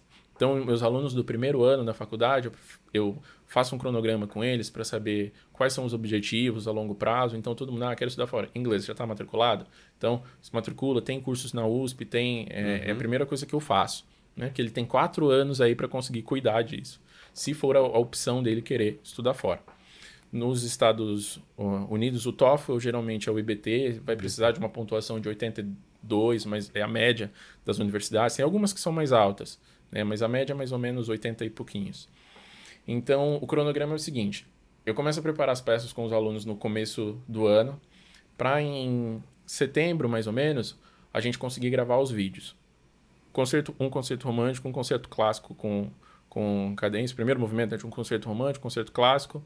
uh, dois movimentos contrastantes de bar, um capricho Paganini e uma peça livre escolha. Geralmente é o que a gente faz, né, é o que varia um pouquinho de universidade para universidade. Mas isso no violino. E a gente grava todos esses vídeos. Trabalho ao longo do ano, gravo todos esses vídeos em setembro. Aí eu tenho uma lista de professores, amigos, colegas, contatos de universidades e aí vai escrevendo. Aí a gente faz uma lista de e-mails assim, professor, meu nome é fulano, aqui estão os meus vídeos, eu estou procurando por oportunidade de bolsa, de assistantship, né? Gostaria de saber se você vai ter para esse ano. Aí a gente manda para uns 20. Esse processo que eu faço com o aluno, mando para uns 20 contatos. A gente recebe, os professores respondem, né? Então, sei lá, o professor, de repente, ele deu três assistantships no ano passado para mestrado, ele não vai ter esse, ano, vai ter, vai ter que esperar. É. Depois. É. Exato. Então aí a gente pega os professores, ó, vou ter, me interessei, achei seus vídeos né, interessantes, vamos, vamos conversar, fazer o processo, vamos fazer uma aula. Legal. Faz uma aula por vídeo. E feito isso, o aluno escolhe, ó, me interessei por esse, por esse, por esse. E a gente escolhe cinco universidades para aplicar. É porque tem um custo também. É, não é muito alto, mas, sei lá, 30 dólares, 50 dólares para se inscrever. Tem o, o TOEFL. TOEFL que é, é, caro, né? Acho que uns 300, Exatamente. Dólares. Então, quando você vai fazer também, você tem que traduzir seu histórico escolar, tem que traduzir seus documentos. Às vezes a universidade vai pedir de tradução juramentada. Então, Sim, todo pede, esse é. processo aí, cara, de tradução de coisas, vai beirar aí os 1.500, 2.000 reais. E, e, e, são detalhes Muito que se você é. bobear, chega na hora, você tem tudo, tá detonando e você fica. E você fica porque você é. não tinha a tradução juramentada do negócio. Eu, eu tenho um aluno no passado que ele ficou. Do seu currículo. Ficou por. Do seu histórico. Por 3, 4 pontos do TOEFL, assim. Professora, cara, quero que você venha, a bolsa está aqui. Eu preciso do TOEFL. Ele não conseguiu a, essa pontuaçãozinha. Mas, às vezes, né? Então, por isso que exige esse tempo, assim, sabe? De preparação. E o processo é longo, cara. Tem que ter. Leva aí um ano, um ano e meio. Então, se o aluno está na faculdade, o último ano dele já é para fazer esse processo. Uhum. Então, setembro, gravamos os vídeos, mandamos, conversando com os professores. Dezembro já é aplicação oficial. Né? Já, as provas têm sido por vídeo também. Então, as universidades têm aceitado ainda. Isso está sendo um ótimo pós-pandemia. Né? É, isso está sendo um ótimo pós, efeito pós-pandemia. Geralmente, em abril, vão sair os resultados né, de tudo, aí você recebe ofertas. E para agosto, é. setembro, você tá indo embora já. E aí, julho, geralmente você vai, julho. porque em agosto começam as, as, as, as aulas. Hum. Então é um processo de quase um ano, né? É, eu não sei muito como tem na Europa como funciona, então por isso que eu falo só desse esquema dos Estados Unidos, porque é um processo que eu conheço e eu sei que tem como você se manter lá, mesmo se, sei lá, sua família não tem grana, dá para você se manter. Uhum. Eu vejo uma série de alunos que fazem as vaquinhas também, né, Sim. né, para ir e tal, para esses processos. De, nesse formato, sabe, com um ano de planejamento, esses meninos dificilmente vão precisar dessa dessa legal. vaquinha assim para. Eu acho muito legal você falar isso, então, porque às vezes uh, eu eu mesmo assim, cara, eu fico pensando, ah, nossa, daí é impossível para mim eu não vou conseguir, né? E tem jeito para fazer. Muito, cara. Você conheceu o Rodrigo Pessoa? Sim, putz, eu, eu sempre falo gente fala direto. Aqui. É, eu sempre falo do exemplo do Rodrigo. Eu lembro na época que ele tava indo, a gente conversou bastante também. E o Rodrigo, cara, foi com, com os três filhos, já tava com casado, Sim. com família. Ele foi, fez mestrado, fez doutorado, tá no tá Alasca. lá feliz da trabalhando vida. bem, né? Então, Sim. tipo, não tem... É organização, cara. Ótimo. Antes de a gente falar de um tema polêmico aqui, é para segurar o pessoal aí no vídeo, hein? o... Vou pedir pro pessoal deixa o like no vídeo aí, porque vocês só assistem. Tem 8 mil visualizações, 10 mil e 50 likes. Uhum. Então deixa o like aí que vocês fortalecem o canal aí. Faz esse favor e deixa um comentário também, tá bom? Lembrando que na descrição do vídeo nós vamos deixar aí ó, as redes sociais aí, os contatos do Marco, quem quiser entrar em contato depois, seguir ele lá. E antes de a gente entrar nesse assunto polêmico aí, o, Marcos, fala para nós qual que é o violino do Marcos, ou violinos. Tá. É... Eu troquei esse ano, na verdade, no começo ah, é? do ano. Eu... E é um negócio tão pessoal, né, cara? Cada pessoa quer um tipo de coisa. Aí na minha cabeça, assim, eu gosto de sons mais maduros, mais escuros. Então eu queria um violino que fosse um pouquinho mais antigo eu não, eu não queria arriscar pegar um violino novo, porque o violino novo ele vai se transformar, assim. Eu falei, não, uhum. quero um violino que é aquilo e ponto, sabe? É bom. Então eu fui para São Paulo, visitei bastante ateliê e aí eu fui no Ivan Guimarães. Uhum. E aí o Ivan tava com um violino alemão lá, final de 1800, assim, e eu toquei em alguns violinos e eu toquei esse, esse violino eu achei. Alemão. É. Hum. Eu gostei muito do timbre, muito escuro, mais, mais escuro. Eu tô fazendo bastante música de câmara agora. E aí foi um violino que eu me, me dei muito bem, assim. E o Ivan, não fazendo propaganda, mas já fazendo, Não. é que ele faz um esquema assim: você, você compra o violino com ele. Você passou, sei lá, um ano, você quer trocar, Trocar, ele ele volta aquele- pelo mesmo, ele pega pelo mesmo valor que você comprou Você e se dá a outro. diferença, assim, sabe? Então eu achei um esquema bem legal, me trouxe uma segurança. E é sabe? algum luthier Maior. famoso? Não. É um violino de oficina alemã, cara, Ah, assim, não tem... É. Então eu experimentei até alguns de, de loteria lá, tinha até o violino do Baldini lá, que ele trouxe da, da Europa na época. E eu gostei, cara, desse... Eu sou meio assim, não sou muito apegado, assim, sabe? As, Eu as grandes marcas, eu, eu, tipo, toquei, gostei, Eu é isso, também sou cara. assim. É, Eu falo pros alunos, para com esse negócio de. Ai, cara, toca, toca em um, toca em Exato. toca, toca, toca, toca, toca. Você vai criar uma referência e falar, eu gosto disso. sim. E eu tô disposto a pagar isso. Uhum, exato. Então eu fui lá, fiz isso, toquei, o Ivan foi super atencioso. E eu falei, ah, é isso mesmo. E ele deixou, cara, eu, eu, eu trouxe né, o violino, fiquei umas duas semanas com ele tocando. E aí eu, poxa, é isso mesmo, assim. Fiquei super confortável, acho que no processo de compra, assim.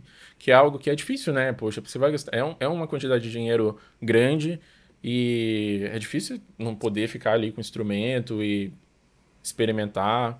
Então, trouxe para casa, toquei no quarto, toquei no teatro, toquei na, na- em vários lugares né, diferentes.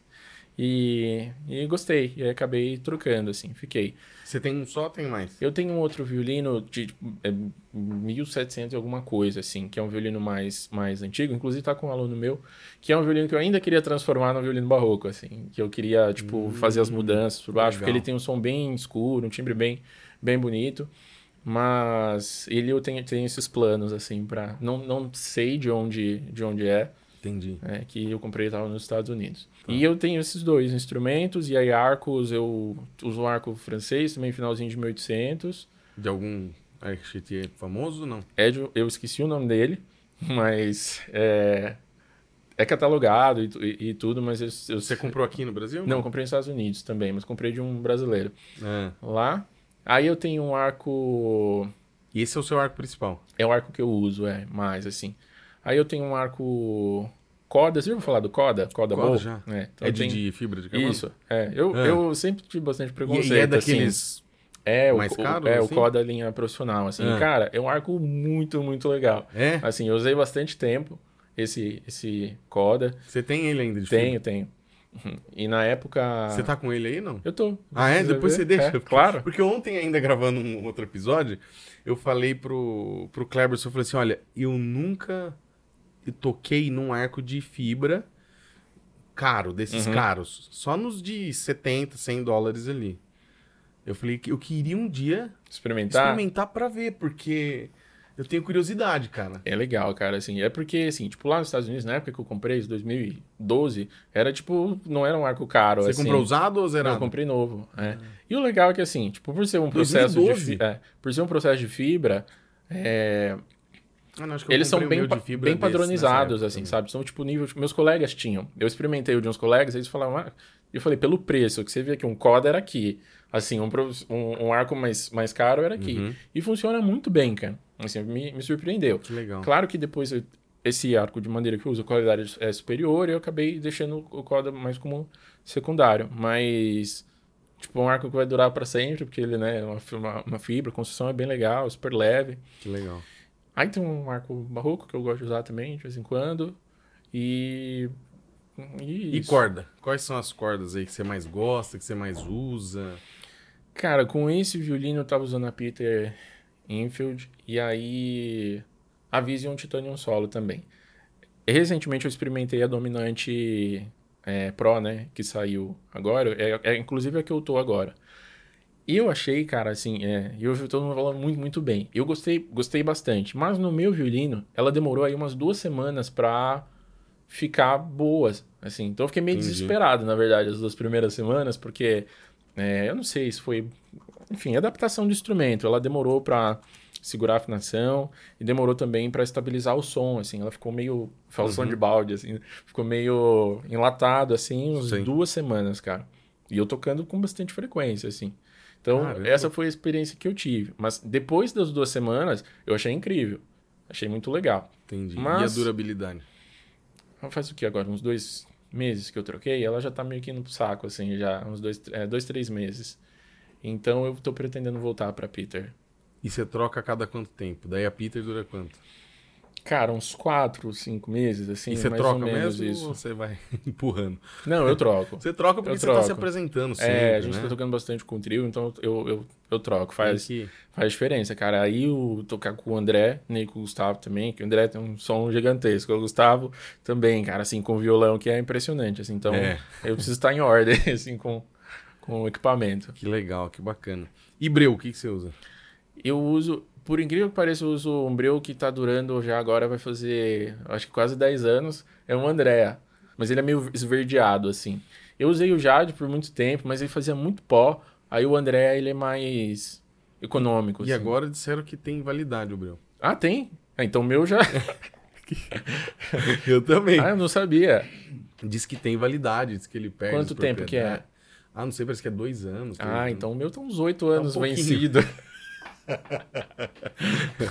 É, cara, diz que tem. Eu Então- falei assim, cara, se tem, eu nunca percebi. É, porque assim, meu, eu acho que meu sonho era conseguir terminar um breu, assim, né? ah, eu, já comprei- terminei. É? Eu já terminei uns dois já. Caramba. Mas então... porque eu, eu dou muita aula e, e vou passando, sabe? Vou passando, vou O passando. aluno vou esquece, você passa Não, no é, aluno ali isso. também. É. Tipo, projeto Guri, eu tinha 200 alunos por semana. Aí chegava no dia da apresentação, eu passava breu de todo mundo, Entendi. né? Não, então, então vai não. mais rápido, né? É. Não, meu só eu uso assim e, E, eu uso ele, vou, vou usando ele virando certinho. virando. É. E cheguei mesmo. Eu tenho até guardado aqui em algum Caramba. lugar, assim, chegou no talo mesmo ali. Não, eu sempre quebrava antes, assim. Mas É. esse é o primeiro que eu tô a caminho, assim. Eu acho que acho que eu chego lá. Um dia a gente aprende É. a não quebrar mais breu. Mas né? agora eu não sabia disso, da, que, ve- que meu breu tá vencido. Diz que tem, eu não sei Uhum. se existe alguma comprovação disso ou não. é né? possível, cara. Você sabe que eu sinto que ele Mas tá. eu, eu gravei fica- com o Francisco Silva, Ah, de arco, né? E ele falou que tem também. vixe, então. E quem me falou também, o Abner Brasil. Ah, venceu mesmo. Sabe o Abner? Sei, sei. Da viola. Hã? Ele que me mandou. Alguém escreveu isso no Instagram. Eu falei, cara, isso daí é mentira. Aí ele me escreveu, falou, Ricardo, não é. Ele falou assim, eu tive num. Acho que ele tá em Londres, né? Não sei. Uhum. E ele falou, eu tive num luthier aqui e ele me explicou que vence. E me explicou também, também não sei se é verdade, que você você usou o breu, daí você deixa lá três dias, quatro dias sem passar breu. Daí quando você pega, você tem que tipo dar uma lixadinha, Tirar aquele. tirar aquele breu que tá por cima, pra daí passar o breu Entendi. no arco. Eu ainda não fiz essa experiência pra ver se eu sinto Então, alguma então a gente vem fazendo errado há, há anos Ah, aí. Todo mundo, né? É. Mas você sabe que meu eu sinto também que ele, ele tá. que ele é meio esverdeado. É. Mas ele tá deixando meu arco cada vez mais, mais esverdeado. assim. Então Ah, talvez seja talvez um sinal. seja isso, é verdade. né? É. Vou ter que A trocar. gente pensou que né, não precisava gastar tanto assim com Uhum. o breu. É. Tava feliz com o meu. Achei que fosse igual vinho, cara, que fosse ficando melhor. Assim. Falei, não, o meu tá 10 anos. Muito bom. Ô, ô, Marcos, fala pra gente um pouquinho então do, do trio de cordas que vocês têm. O Praxi, que chama? Isso, Praxi praxicordas. Cordas, né? Toca com dois grandes caras aí, né? São os três, então.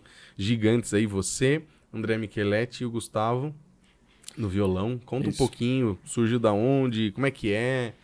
Cara, eu entrei na USP é, em junho do ano passado. Então fez um ano e um pouquinho, né, agora que eu, que eu tô lá. E eu fui muito, muito bem recebido pelos professores, pelos alunos, por todo mundo lá. E assim que eu entrei, eu comecei. A gente tinha algumas. Pra gente entender, o docente da universidade ele só não dá, ele não dá só aula, né? Então a gente dá aula, a gente tem burocracias para fazer, é, alguns compromissos políticos até ali, principalmente o departamento de música. Então, assim que eu entrei, tinha alguma apresentação, alguma coisa que pediram pro departamento, e aí o eu, eu- eu e o Gustavo, a gente se organizou pra fazer um, um duo ali, vamos tocar. E conversando entre os professores ali, o André, ah, posso tocar também? E a gente tocou essa primeira vez, Legal. assim, como, como trio. E aí surgiu, todo, né, a gente se deu muito bem, nós três, né? A gente falou, puxa, que legal, né? Os Eu falei, três são professores lá. Isso, os três né? professores lá no O departamento. Gustavo de violão, Gustavo de violão e o André de, de, de cello, né? Que são dois caras incríveis, super generosos, assim, e é muito, muito legal, quero tocar com eles, porque a gente se dá muito bem. E você sabe que em, em música, em orquestra, em música de câmara, isso é muito difícil. Nossa, demais, né? demais. É, você, tipo, tá feliz no ensaio, tá feliz ali as viagens que a gente faz. É, é uma tudo... guerra de ego, né? De... Pois é, cara. Não, mas os dois são... E, cara, né, o André tem uma carreira incrível, o Gustavo tem até Grammy, cara. Assim, então são dois gigantes, assim, que, que eu admiro uh, demais. E a partir dali, a gente conversou, falou, ah, vamos, vamos começar, vamos manter esse trio. E aí a gente começou, cara. Essa formação de violino, violão e cello, ela é bem comum, na verdade, né? Porque geralmente tem violino, cello e piano. Então não tem tanta coisa para essa formação. Uhum. A gente tocou no começo originalmente o que tinha, que tem, por exemplo, terceiro de Paganini, algumas coisas que são escritas originalmente para essa formação, e a gente começou a comissionar os arranjos. Então, então o Olisson, que é um aluno do, do André, ex-aluno do André, ele tem feito pra gente os arranjos. Então a gente tem tocado coisas do Villani, a gente recentemente fez as estações portenhas do, do Piazzolla, essa transcrição para essa formação. E a sonoridade, cara, com o violão e, e violoncello, assim, é muito Fica bacana. muito legal. Muito Eu legal. assisti lá é em verdade. Hum. Né? E tu coisa do Paganini, né? É verdade, terceiro do Paganini. A gente tocou lá. Legal. Então a gente começou, cara. E aí, isso foi no ano passado. E a gente começou, tipo, intensamente, porque a gente começou a viajar para cidades no interior também, justamente para recrutar alunos para a USP e levar um pouco da universidade. E isso é um, um projeto de vocês. Da gente. Não é hum? da USP, né? Da gente. É, nós somos professores da universidade, não, mas, mas, o trio, trio não é mantido é, pela USP. Não, não, não. Vocês marcam lá, ensaiam e Exato. faz um projeto aqui ali. Exatamente, é. E infelizmente a gente tem sido, tem, tem tido né, bons convites aí, a gente tem tido a oportunidade, principalmente de visitar projetos e entender o que está acontecendo no nosso mundo, assim, porque é, eu, eu, é uma crítica minha mesmo. Eu acho que a universidade, ao longo dos anos, se distanciou muito da realidade. Né? Eu falo dentro do cenário musical. Acho que essa teorização, às vezes, distancia dessa transformação que tem acontecido no cenário real dos projetos sociais, da, da mudança né, do, uhum. do perfil. Então, a gente tem tido a oportunidade de ver isso de perto, entender melhor essas demandas, essas realidades, para poder fazer as alterações necessárias. Legal. No nosso curso. Marcos, agora vamos falar do, desse assunto aí polêmico, né? Que a gente começou a conversar aqui e eu falei para você, cara, não tinha pensado nesse assunto. E é um assunto Uh, acho que muito pertinente de a gente falar aqui num canal que vem crescendo o podcast aí, que vem aparecendo, né?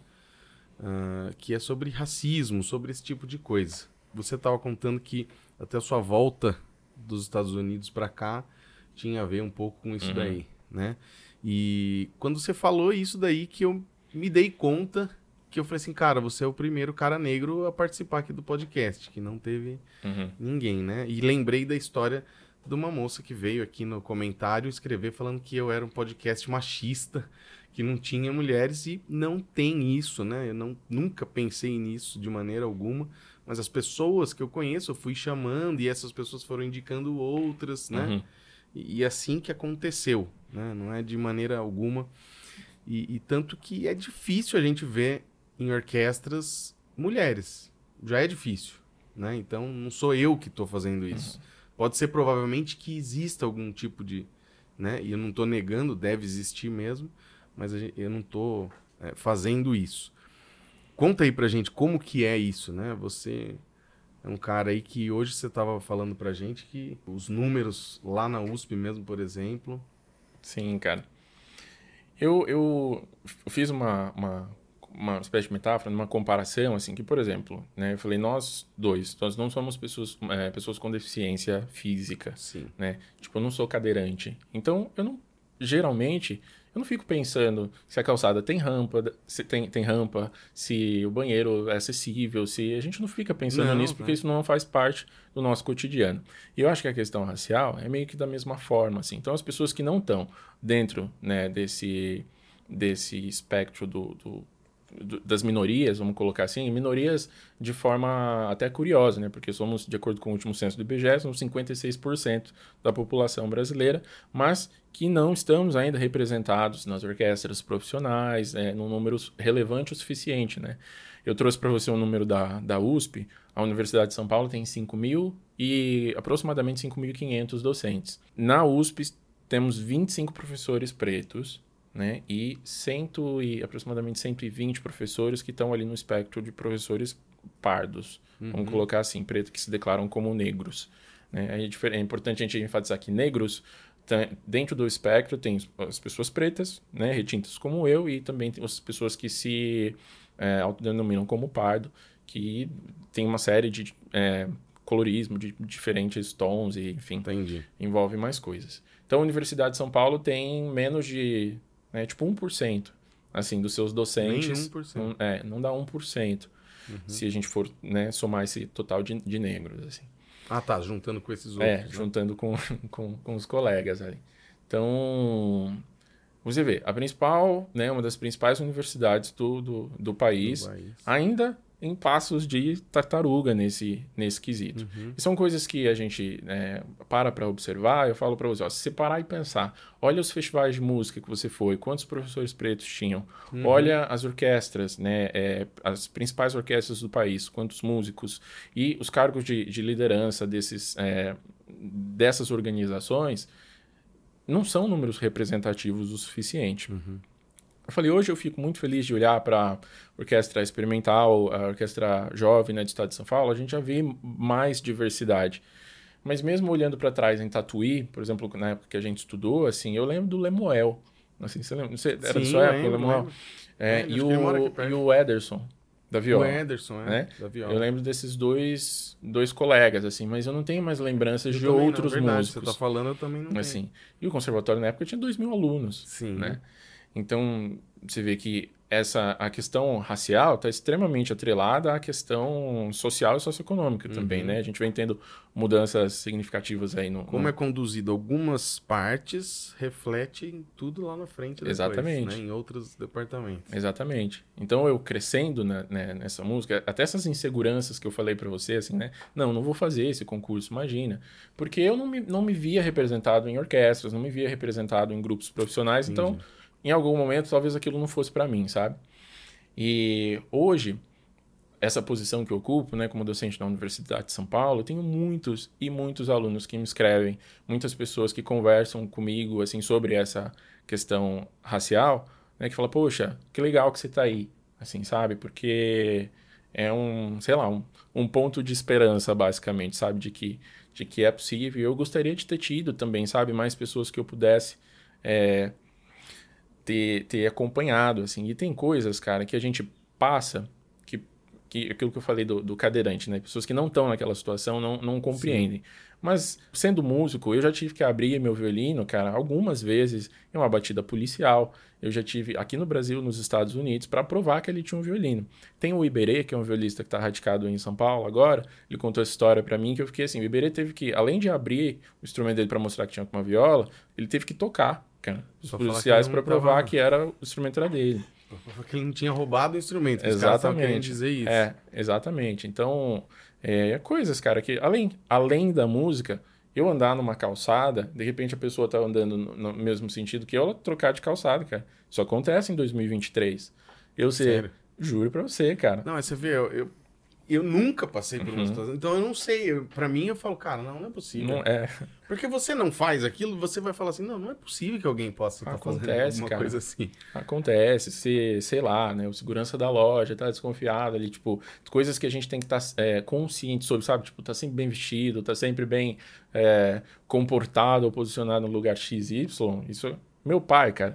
Meu pai falava para mim assim, desde criança. Eu, eu aprendi isso muito cedo. Seu pai e sua mãe são negros. É, meus pais são negros também. E meus avós, assim, a, a origem da minha família, né? Bisavós é, escravos, avós trabalharam na lavoura, meu pai trabalhou na lavoura também. E, e aí depois, com segurança, os empregos, minha mãe trabalhou também como doméstica, é, fazia balas de coco para vender. Então a nossa família foi, fui o primeiro da minha, da minha família a fazer o curso superior, né? Assim, eu, é, eu e as minhas irmãs. Então é uma mudança. Tipo, eu não venho de uma família tradicional, com nomes e com, com imigrantes. Eu venho de uma família com história né, que é o perfil de alunos que é muito é uma grande parte do perfil de alunos que a gente tem hoje. Então, o meu pai falava para mim, cara, assim, quando eu ia sair de casa, você sempre leva o documento. Sempre leva o documento. Então, eu aprendi muito cedo, cara, como me comportar numa batida policial, sabe? Responda com educação, mãos à vista, porque era uma coisa que meu pai, é, meu pai me ensinou isso muito cedo, que meus colegas não pretos não tiveram que aprender em casa. Eu tive que aprender e infelizmente eu tive que usar, cara. Assim, isso, né? Ao longo do, dos tempos. Então acho que não é difícil, às vezes, ser só um músico preto. Você ser preto no Brasil não é para amadores, cara. Assim, e nos Estados Unidos não é diferente, né? Eu comentei com você que parte da minha decisão de voltar, da influência que eu tive para voltar para o Brasil, eu morei em Memphis nos últimos anos, que é no sul, né, ali dos Estados Unidos, uma foi a cidade onde o Martin Luther King foi, foi assassinado. Em 2017, 18, foi uma época onde estava muito em evidência na TV a questão de brutalidade policial né, com a população negra nos Estados Unidos, antes do George Floyd, antes de tudo isso. E isso me começou a gerar, cara, uma síndrome do pânico, assim, sabe? De, de... Às vezes eu tava com o violino na rua e vinha uma viatura da polícia, meu coração disparava, cara, sabe? Porque eu pensava, puxa, os caras vão me parar, vão sei lá, me bater e... Porque nos vídeos, assim, que a gente assiste, às vezes não tinha pergunta, cara, não tinha... Era o bate primeiro, pergunta depois, né? Então isso começou a me, me fazer um pouco mal, assim, eu comecei a ficar nervoso, cara, com essa situação. Caramba. Juntou, claro, com uma série de outras coisas. Eu tava com saudade da minha família, eu queria estar mais perto dos meus Você pais. Já tava vários anos. Né? É, já tava quase oito anos fora. Eu queria lecionar no Brasil. Eu tinha muita vontade de, de certa forma, devolver aquilo que eu tive, sabe, com os projetos. Então era um desejo Legal. meu voltar. E aí isso foi meio que, acho que a cereja, a cereja do bolo, assim. Então são coisas que Bacana. A gente, às vezes, não, não, não quem não está inserido ou quem não vive na pele, às vezes não, não considera. Por maldade, não é por maldade Sim. também. Né? Às vezes é. Mas... Não é. Com, com certeza, às vezes é. Uhum. Né? Mas eu, eu acho que assim, eu acho que é muito importante. Mas eu acho que é importante também não ficar com mimimi. Tem gente uhum. que é a turma do mimimi. Tudo ele quer ver um. Tudo ele quer transformar num negócio. Uhum. Né? Eu, não, eu tô falando pra você, não, não tô dizendo que não existe. Existe, é um fato. Mas agora, tudo você quer transformar nisso, qualquer coisa que, que nem a Sabe, pra mim eu achei inadmissível, cara. Tudo bem passar na cabeça dela. Uhum. Ela entrar aqui e falar assim: ah, esse podcast é machista, não vou assistir. Agora ela vinha aqui comentar. Falar assim, cara, você é machista porque você não chamou nenhuma. O podcast tinha, sei lá, três meses, cara. A gente tinha 15 episódios gravados. Uhum. Entendeu? Como que não, não dava nem tempo de ter? Ainda. É, cara, e eu acho que, assim, é, essa questão da informação também, Ricardo, é. Hoje é, é 2023, cara, assim, sabe? Eu acho que é uma obrigação meio que de todo mundo se informar também. Existe. É, por exemplo, a gente falou de inclusão, né, pessoas com deficiência. Eu tive dois alunos com deficiência visual em Tatuí, enquanto eu estava lá. E eu tive que me informar, cara, assim, sabe? Eu tive que perguntar, coisas que eu tive que perguntar para eles, e aí, qual que é o termo? Como que a gente faz? Tipo, eu seguro no seu braço para andar, pra... são coisas assim que... Um quanto de deficiência visual? 100%. 100%? É, completamente, 100%. Aprendendo violino? Isso, violino. Eles faziam parte do, do curso de musicografia Braille, que tem no conservatório, ah, tá. e aí faziam também as aulas de violino. Tinha um programa voltado já para isso. Isso. Então, assim, coisas que eu tive que perguntar, mas pensa também, cara, pensa em quantas vezes esses meninos têm que responder isso por dia. Sim. Sabe? Então, pra pessoa, às vezes, enche o saco, cara, né? Então eu tentei fazer a minha tarefa o máximo possível ali, de me informar, de me educar. E eu acho que pra gente, enquanto professor, cara, enquanto docente, assim, é a nossa obrigação, sabe? É Sim. estudar sobre os assuntos. Hoje a gente recebe alunos de diversos contextos sociais, socioeconômicos, né? A gente tem é, muitos espectros, até em sexualidade, em coisas, são uhum. coisas que a gente vai se deparar, cara. Sim. Como, como é, orientação de gênero, de sexualidade, coisas que a gente se depara e a gente precisa estar preparado né, para tá ser entendendo. imparcial né, Isso, e, é. e fazer ali o nosso trabalho da melhor maneira possível. E aí, como que a gente soluciona? Como a gente melhora isso, né? Precisam, precisam haver ações, cara. Afirmativas. Assim, eu fiquei muito feliz. Eu, a gente tocou na sala São Paulo mês passado, com a USP Filarmônica, e a gente tocou com o coro acadêmico da USESP. E era um coro super diverso, assim, cara, etnicamente falando, homens, mulheres. Então as instituições precisam observar isso, precisam criar essas ações inclusivas, assim, porque é um prejuízo histórico, cara, que precisa ser reparado.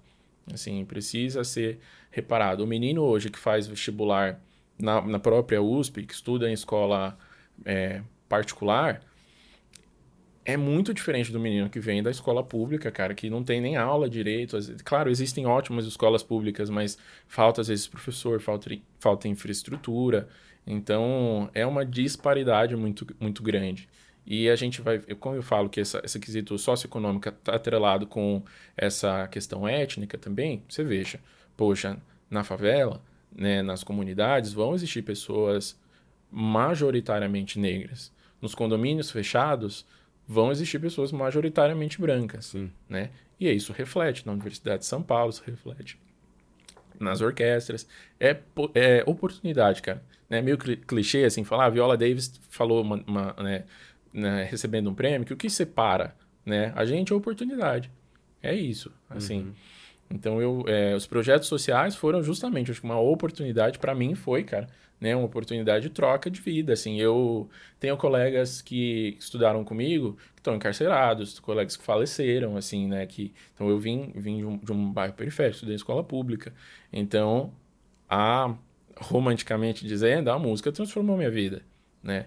Então, quer dizer que se eu não tivesse feito música eu ia estar tá, tá, tá morto, ia estar tá, não sei, não é, acho que Talvez não, talvez sim, não talvez sei. Talvez não também, porque não é só um fator, né? Claro. Uma... Porque a tua família, o ambiente, hum. tudo que já vem ali também. Sim, com certeza. Vai constar, né? Mas eu acho que é uma responsabilidade das grandes instituições, cara, da Universidade de São Paulo, da USESP, Conservatório de Tatuí, da Fônica de Minas, de todas essas instituições que têm esse poder de visibilidade, que têm esse poder de transformação, né, dos, dos gestores de olhar, de observar isso. Eu sim. acho sim que é muito importante haver ações afirmativas aí de reparação. Ótimo. Eu acho legal, né? E eu acho bacana você ter falado isso, né? A gente poder falar sobre esse assunto e as pessoas procurarem você, conversar com você ou com outra pessoa, falar como que a gente pode. Porque eu acho que esse aqui é um meio de fazer isso. Uhum. Nesse bate-papo, você pegar, abordar o assunto e falar. Sim. E não ficar indo lá e falando assim: é, esse podcast aqui é racista, porque nunca chamam um negro. Cara, calma aí, pera um pouquinho, né? Como eu tive. Daí, quando essa pessoa falou isso, né? Eu falei, postei nos meus stories um dia, ah, pô, a pessoa veio e falou isso pra mim, cara. Fiquei chateado, porque eu nunca pensei assim, uhum. né? Aí nisso vieram algumas musicistas, né? Violinistas, de outros instrumentos também, falaram, pô, Ricardo, é verdade. Não tem mesmo, né? Você já pensou nisso? Vamos. Eu acho que essa é a postura.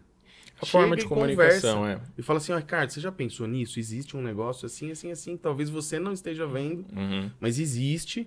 E talvez o podcast pode ser uma porta para comunicar isso. Vamos é. fazer? Opa, claro, vamos fazer. Não, e existem, cara, formas de comunicação, assim. Eu acho que hoje, dentro da Universidade de São Paulo, assim, eu tenho conseguido colocar alguns pontos de vista, conversar com colegas, apresentar uma nova perspectiva, né, de que esses estudantes que a gente tem recebido são diferentes, a gente precisa de uma atenção diferenciada para isso, mas acho que vale também as pessoas né, conversarem, entender que a gente, os tempos estão mudando e a gente precisa acompanhar, né?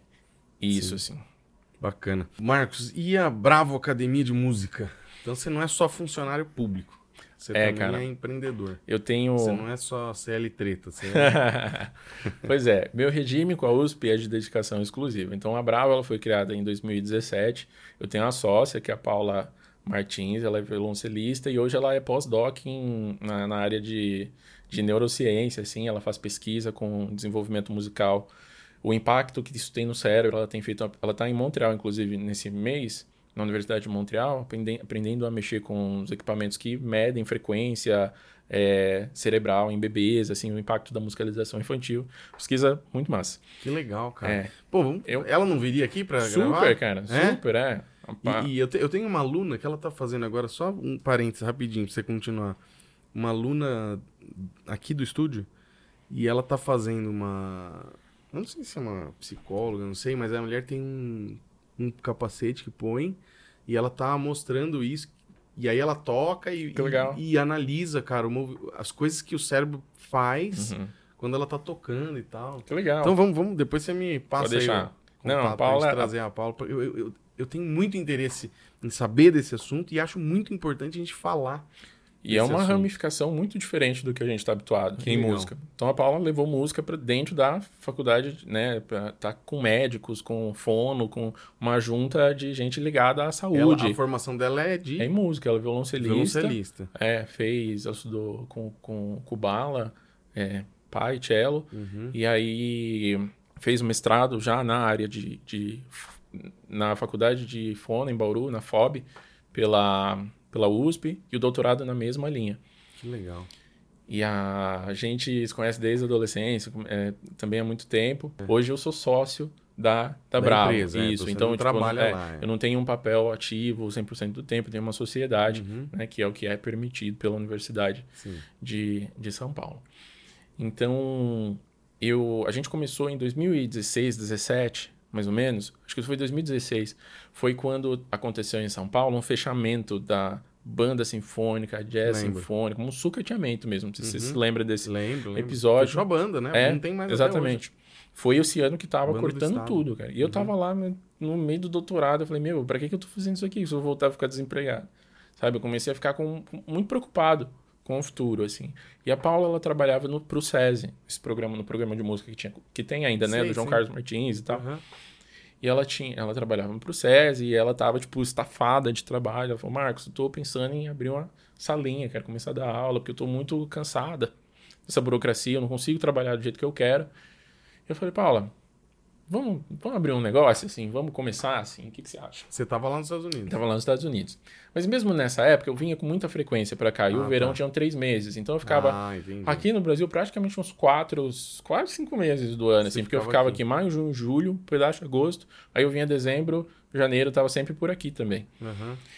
Aí a gente conversou, falou, vamos, vamos começar nosso negócio, cara. Aí a gente, tipo, tinha na época, falei, era 1.500 reais e muitas parcelas, que a gente Entendi. comprou um monte de coisa parcelada, alugou um espaço pra montar a para escola. montar a escola. Alugamos um espaço pequeno e a gente começou... E a 2000 Bravo Academia de Música, que é lá em Bauru. lá em Bauru. Nasceu lá, cara, assim. E aí a gente começou sem saber de muita coisa, de administração, de, de nada disso. A gente foi aprendendo na raça. E aí, em resumo, cara, se passaram aí sete né, anos. Aí hoje a gente está num prédio bem maior, a gente atende diretamente mais de 200 alunos e a gente presta serviço para quatro outras escolas. Então, sobre a nossa, sobre a nossa gerência, tem, sei lá, 600, 600 alunos. Tem, tem muita legal, gente. cara. A gente tem 15 professores que trabalham com a gente lá, né, os funcionários. Então, hoje é uma escola grande, autossuficiente e a gente fez tudo com iniciativa privada. Então, o empreendimento de iniciativa privada, hoje a gente é capaz né, de proporcionar bolsas de estudos, a gente né, auxilia projetos sociais, a gente ajudou a promover festival em Bauru, a gente tem capacidade hoje de promover recitais e né, coral aberto para a comunidade. Então, uma série de coisas com essa verba de iniciativa privada que a gente consegue reverter em ações né, sociais, justamente pelo histórico que eu e a Paula tem, assim, né, de ter participado de projetos sociais. sociais. A gente tem essa espécie de dívida de gratidão, assim, que a gente quer. Né, é, e a forma de ajudar que a gente encontrou foi por meio da, da iniciativa privada. Então, hoje, né, a escola tem essa autossuficiência, tanto a Paula tem uma carreira paralela, né? Eu, eu também, mas nós dois somos, continuamos como sócios. Da, Que legal. Então, quem é de Bauru, escola. procura lá, Bravo. tem lá a Bravo Academia Vamos de deixar Música. aqui embaixo também aí, ó, Uhum. ó, o- os contatos aí. Ô, Marcos, você falou de, de medo de tocar, pra gente indo pro final, pra gente falar, talvez, desse último assunto aí, se você quiser falar de outra coisa. Ah, não, você tinha também, que você queria falar das bolsas. Ah, é do verdade. vestibular. Então Uhum. vamos falar disso, depois a gente fala Tá. sobre medo de tocar, remédio, etc, Uhum. né? Pode ser. Como que é lá? Faz aí o O merchan da merchan USP. aí da USP, do, do vestibular. Bom, muita gente não, não- Às vezes confunde. A USP a gente tem duas universidades, duas faculdades de música. A ECA em São Paulo e a Faculdade de, Ribeirão, de Ciências e Letras de Ribeirão Preto. Ah, os, os dois cursos são independentes. E a gente tem uh, em E Ribeirão os Preto. dois são USP. Os dois são USP. Uhum. Uhum. Em Ribeirão Preto a gente tem o bacharel e licenciatura, né, instrumento e a licenciatura da parte de pedagogia. E a gente também, o André, inclusive, que está encabeçando é, agora isso, após o mestrado profissional, que está em, em andamento, que seria um mestrado em performance Uhum. mesmo, né? Um dos, dos poucos que a gente vai ter ainda no país. Não Tá tá, tendo. Ainda tão- não, mas está no processo, Tá. né? De, de... Então, tudo indica que pro ano que vem a gente já começa a ter o mestrado profissional. E a gente tem o Esse bacharel... Mestrado profissional é mestrado em performance. E Exatamente. vai ser para quais instrumentos? Para tudo, porque Ah, é os professores credenciados de instrumento podem ser de, de outras universidades. então a gente vai Ah, abrir para tudo. legal. Então, por exemplo, para exemplificar, o mestrado profissional, você tem projetos, sei lá, você pode fazer recitais, você pode fazer a gravação de um, de um disco, você pode, sei lá, fazer uma experiência de um projeto social, tem uma série de coisas, mas tudo ligado à performance, a parte mais prática. Aham. E um mestrado de pedagogia, não vai ter? Pedagogia Dentro do mestrado escolas. profissional, a gente pode, a gente pode incluir É. né, também essa, essa proposta mais direta. O intuito do mestrado profissional é que ele não seja um mestrado de caneta, sabe? Só de artigo, só de papel. Então é um Uhum. Sim. mestrado mão na massa. Assim, esse é o que... Então, mas tem uma ideia de, de se criar alguma coisa voltado para pedagogia no Por mestrado? exemplo, dentro da pedagogia, ele pode ser encaixado no mestrado profissional também. Se você, sei lá, tem um estudo de caso, por exemplo, de o seu próprio instituto, né? É, pode virar tema do mestrado Ah, é? profissional. entendeu? Legal. Então esse, esse é o intuito. Lá, Ribeirão Preto, né, a gente tem esses dois, dois cursos e uma, que, que a gente percebe que uma das maiores dificuldades, às vezes, dos alunos que vão fazer o vestibular, do, da FUVEST é um, é um dos meios de ingresso. FUVEST, inclusive, está aberta, as inscrições estão abertas até outubro para os cursos em Ribeirão Preto, bacharel licenciatura. E uma das maiores dificuldades que a gente percebe é se manter. Né? A gente percebe que um aluno que é de uma cidade diferente vai se mudar para Ribeirão Preto, como é que eu vou me manter? né? E lá a gente tem duas bolsas ah, principais, que uma é a Bolsa PAPF, que é da universidade, que é uma bolsa de manutenção. A Bolsa PAPF, ela contempla uma quantidade em dinheiro é, e também contempla alimentação, tipo café da manhã, almoço e janta no, no, no bandejão, ou o alojamento, a moradia estudantil dentro do campus, mais alimentação, né, almoço e, e janta. Tem uma outra bolsa também, que é a bolsa da USP Filarmônica, que é da, da orquestra da universidade, que também acho que está em torno de 800, 900 reais, Ah, não me pode lembro muito bem. As duas são... Pode são fazer. Sim, você pode ter as, ter as duas. Legal. E aí, as duas bolsas somando dá, sei lá, quase 1.700 reais, assim. Então, que é que dá tranquilamente para se manter em Ribeirão Preto. É, tem um aluno que mora numa kitnet na avenida, na entradinha ali da USP, ele paga 700 reais no kitnet com, com tudo ali, né? Com, com o que ele precisa ali para fazer as coisas do dia a dia. Tem a bolsa PAP, que ele se alimenta ali na universidade, a bolsa da Filarmônica. Então, do quesito de manutenção, Ribeirão é uma cidade com um custo de vida relativamente, né, muito mais baixo que São Paulo. Não tão alto. Pois é. E é um departamento pequeno, mas a gente está em expansão, o pessoal trabalha bastante ali e a gente tem conseguido fazer muita, muita, muita coisa. Neste momento eu tenho quase 30 alunos de, de violino, viola ali no, no departamento. 30 alunos, O cara. André também tem gente pra caramba, assim. Então é um departamento bastante bastante ativo. A gente teve um bom número de inscrição no FUVEST no ano passado. Esse ano também já tem os alunos em contato que vão, que vão Todo ano fazer. tem vaga? Teoricamente, sim. A gente tem 40 vagas todos os anos. Só De essa- cada instrumento? Não, não, de- no geral, Ah. no total. Então, dentre essas 40 vagas, vai ser dividido os alunos da licenciatura, os quais alunos para instrumentos. Hoje a gente tem ah, o violino, cello, Nossa. violino, viola, cello, ah, violão, os pianos, percussão, canto. né? E a gente tem os concursos que estão acontecendo agora. Recentemente teve um concurso para professor de um, eh, educação musical, composição, que é o Lucas Galon, que vai começar com a gente. E, e tem os próximos concursos que estão acontecendo. Assim. Legal. O departamento se desvencilhou da, da ECA em 2012. Então, tipo, é super recente, é super novo. Né? Hum. Ele funciona... É, em 2012 houve essa separação da, da ECA. Então, é um departamento novo, mas com muita disposição para Que bom, cara. trabalhar. Que legal. E sobre medo de tocar remédio, ficar nervoso, você já teve? Eu nunca tomei nada, não sei, né? Mas também nunca me apresentei como você aí. É, Mas assim, eu via pessoas é... para fazer o teste lá de Tatuí que tomavam Uhum. remédio, né? Ou pra ir em orquestra e tal. Como que é essa história que você falou que você já tomou remédio? Ficou mim, já. Como que foi? Eu acho que é um assunto que a gente fala muito pouco, cara, e a gente Uhum. deveria falar muito mais, assim, porque é, primeiro, é muito mais comum do que as pessoas gostam de falar. E eu acho melhor ter informação do que sair tomando coisa errada, né? Que vai fazer, vai fazer Fazendo bobeira. Exato, fazendo bobeira. Eu acho que a que- a questão do nervosismo tem fatores diferentes para cada pessoa. Assim, não é uma, uma questão em comum. Coisas que você pode trabalhar também em terapia, psicanálise. Eu faço psicanálise. Tem, tem coisas assim que são pessoais de cada um. Né? Não existe uma regra geral do lance do nervosismo. É muito mais profundo do que só ficar ou não nervoso. No meu caso, cara, eu sempre fui muito, desculpa o termo de mas muito cagão pra tocar. Assim. Sempre ficava É? muito nervoso, desde sempre. Primeiro masterclass que eu fui tocar foi pra Betina. Eu fiquei tão nervoso, cara, que eu comecei a tremer, minhas pernas tremendo, meus braços tremendo, que ela falou, senta que senão você vai morrer.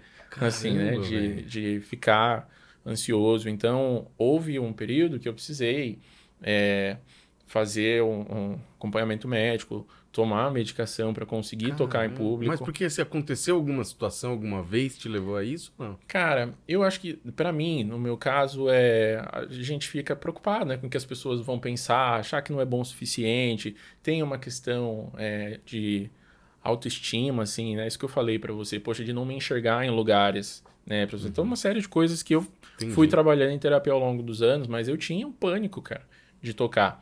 Assim, então, pra mim, a medicação foi um, um processo de transição. Eu não usei a medicação no sentido de que, ah, toda vez que eu for tocar, eu vou usar. Mas eu não conhecia a sensação de tocar tranquilo, de, toca de conseguir tocar sem es- essa ansiedade, de sem até que eu, né, com supervisão médica, tomei um- uma medicação que era o propanolol, que acho que é a medicação que a maioria das pessoas, que é um beta-bloqueador, é um inibidor de adrenalina.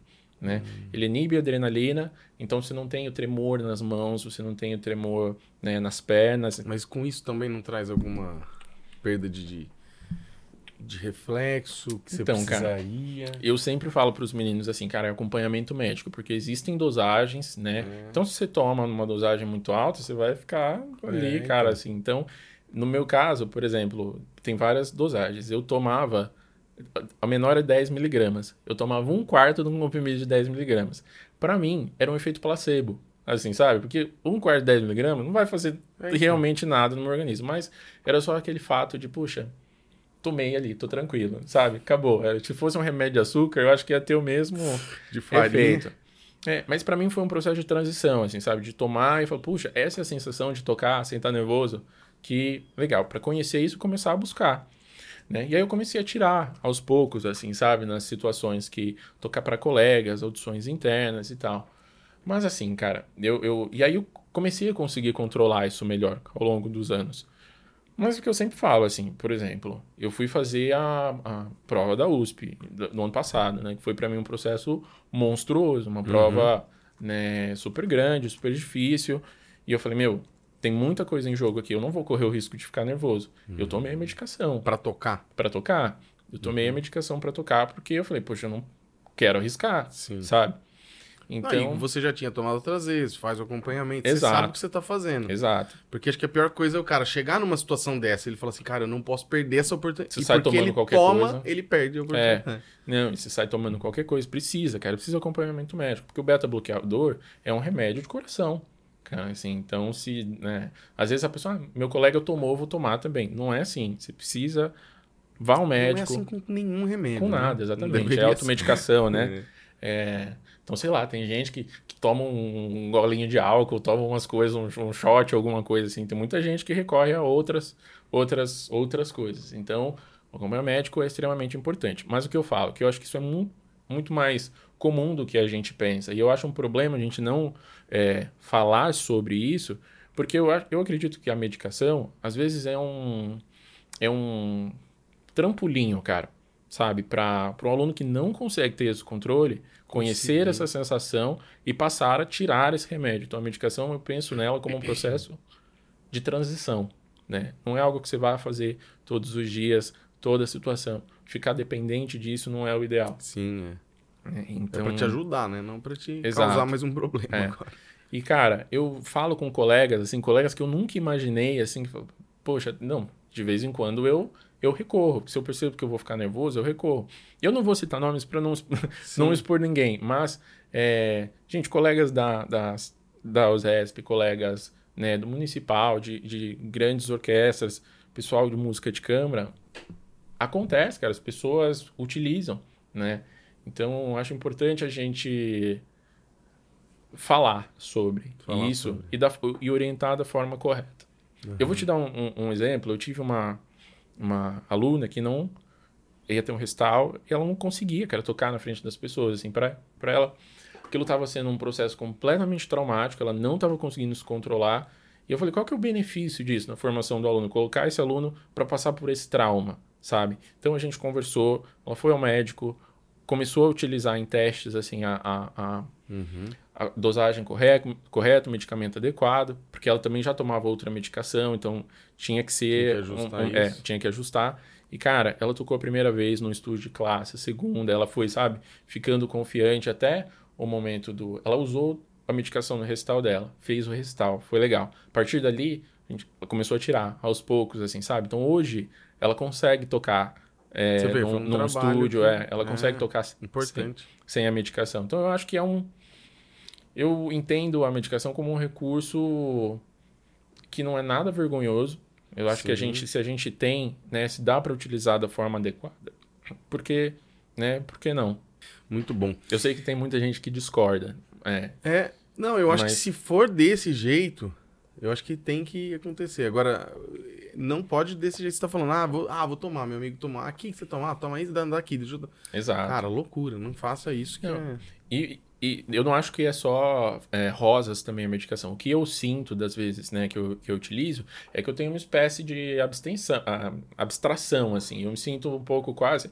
Como eu tomo uma dosagem muito mínima, assim, mas quando eu tomava dosagem maior, eu sentia uma espécie de quase que abstração, assim, sabe? Você tá ali, você não tá nervoso, mas não você não tá. tá 100% ali. Então tem um custo, uhum. assim, né? Também. É. Então por isso que eu acho que ela é mais parte do processo da solução.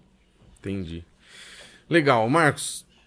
Pra gente indo aí pro final, no canal eu falo sempre pessoal no final, é dicas para violinistas, né? Mas já não tem mais só violinistas assistindo, né? Tem um monte de, de outros instrumentos aí que a gente tá fazendo podcast, o pessoal vem gostando, assistindo. Qual que é a sua dica aí para quem está assistindo de vida pessoal, de remédio? De...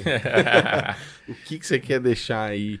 Uma, uma frase, uma, um comentário? O que, que você quer passar para o pessoal? Eu acho, cara, que sobre estudo, talvez, assim, né? Que a gente, eu não, não falei tanto, mas tem uma coisa que eu, que eu escutava muito no começo é, da, da, da que, ah, não, prática leva à perfeição, prática leva à perfeição. E eu comecei a, a ouvir, depois com pedagogos mais, mais jovens, professores que têm repensado algumas coisas que a gente fazia no automático. E aí eu ouvi em algumas masterclasses a frase de que prática não leva à perfeição, leva à permanência. Então, tudo que você pratica se torna permanente. Se você pratica bem, você toca né, bem. bem. Se você pratica mal, Vai você... tocar mal. Exatamente. Então, acho que a qualidade do, do estudo, que eu tento reforçar com os alunos, é um processo de conseguir estudar sem erros, ou com poucos erros, minimizar a quantidade de erros, para que a sua forma de tocar seja cada vez mais é, polida, assertiva, no, no sentido de, de, percentual mesmo ali, de, de vezes que você consegue tocar bem aquilo. Então eu costumo dizer que no processo de estudo, se você vai estudar alguma coisa, você começou a tocar, errei. Começou a tocar, errei tem algo errado no processo. É hora de parar, pensar por que, que eu estou errando. Isso. Né? Aonde eu estou errando, por quê? Exatamente. Então, às vezes, a gente fica naquela, né? Principalmente o estudante jovem, ele quer repetir, repetir, acertar na força do ódio, assim, né? Então, é o momento de você pensar e, poxa, por que, que eu errei? Deixa eu dar um passo para trás.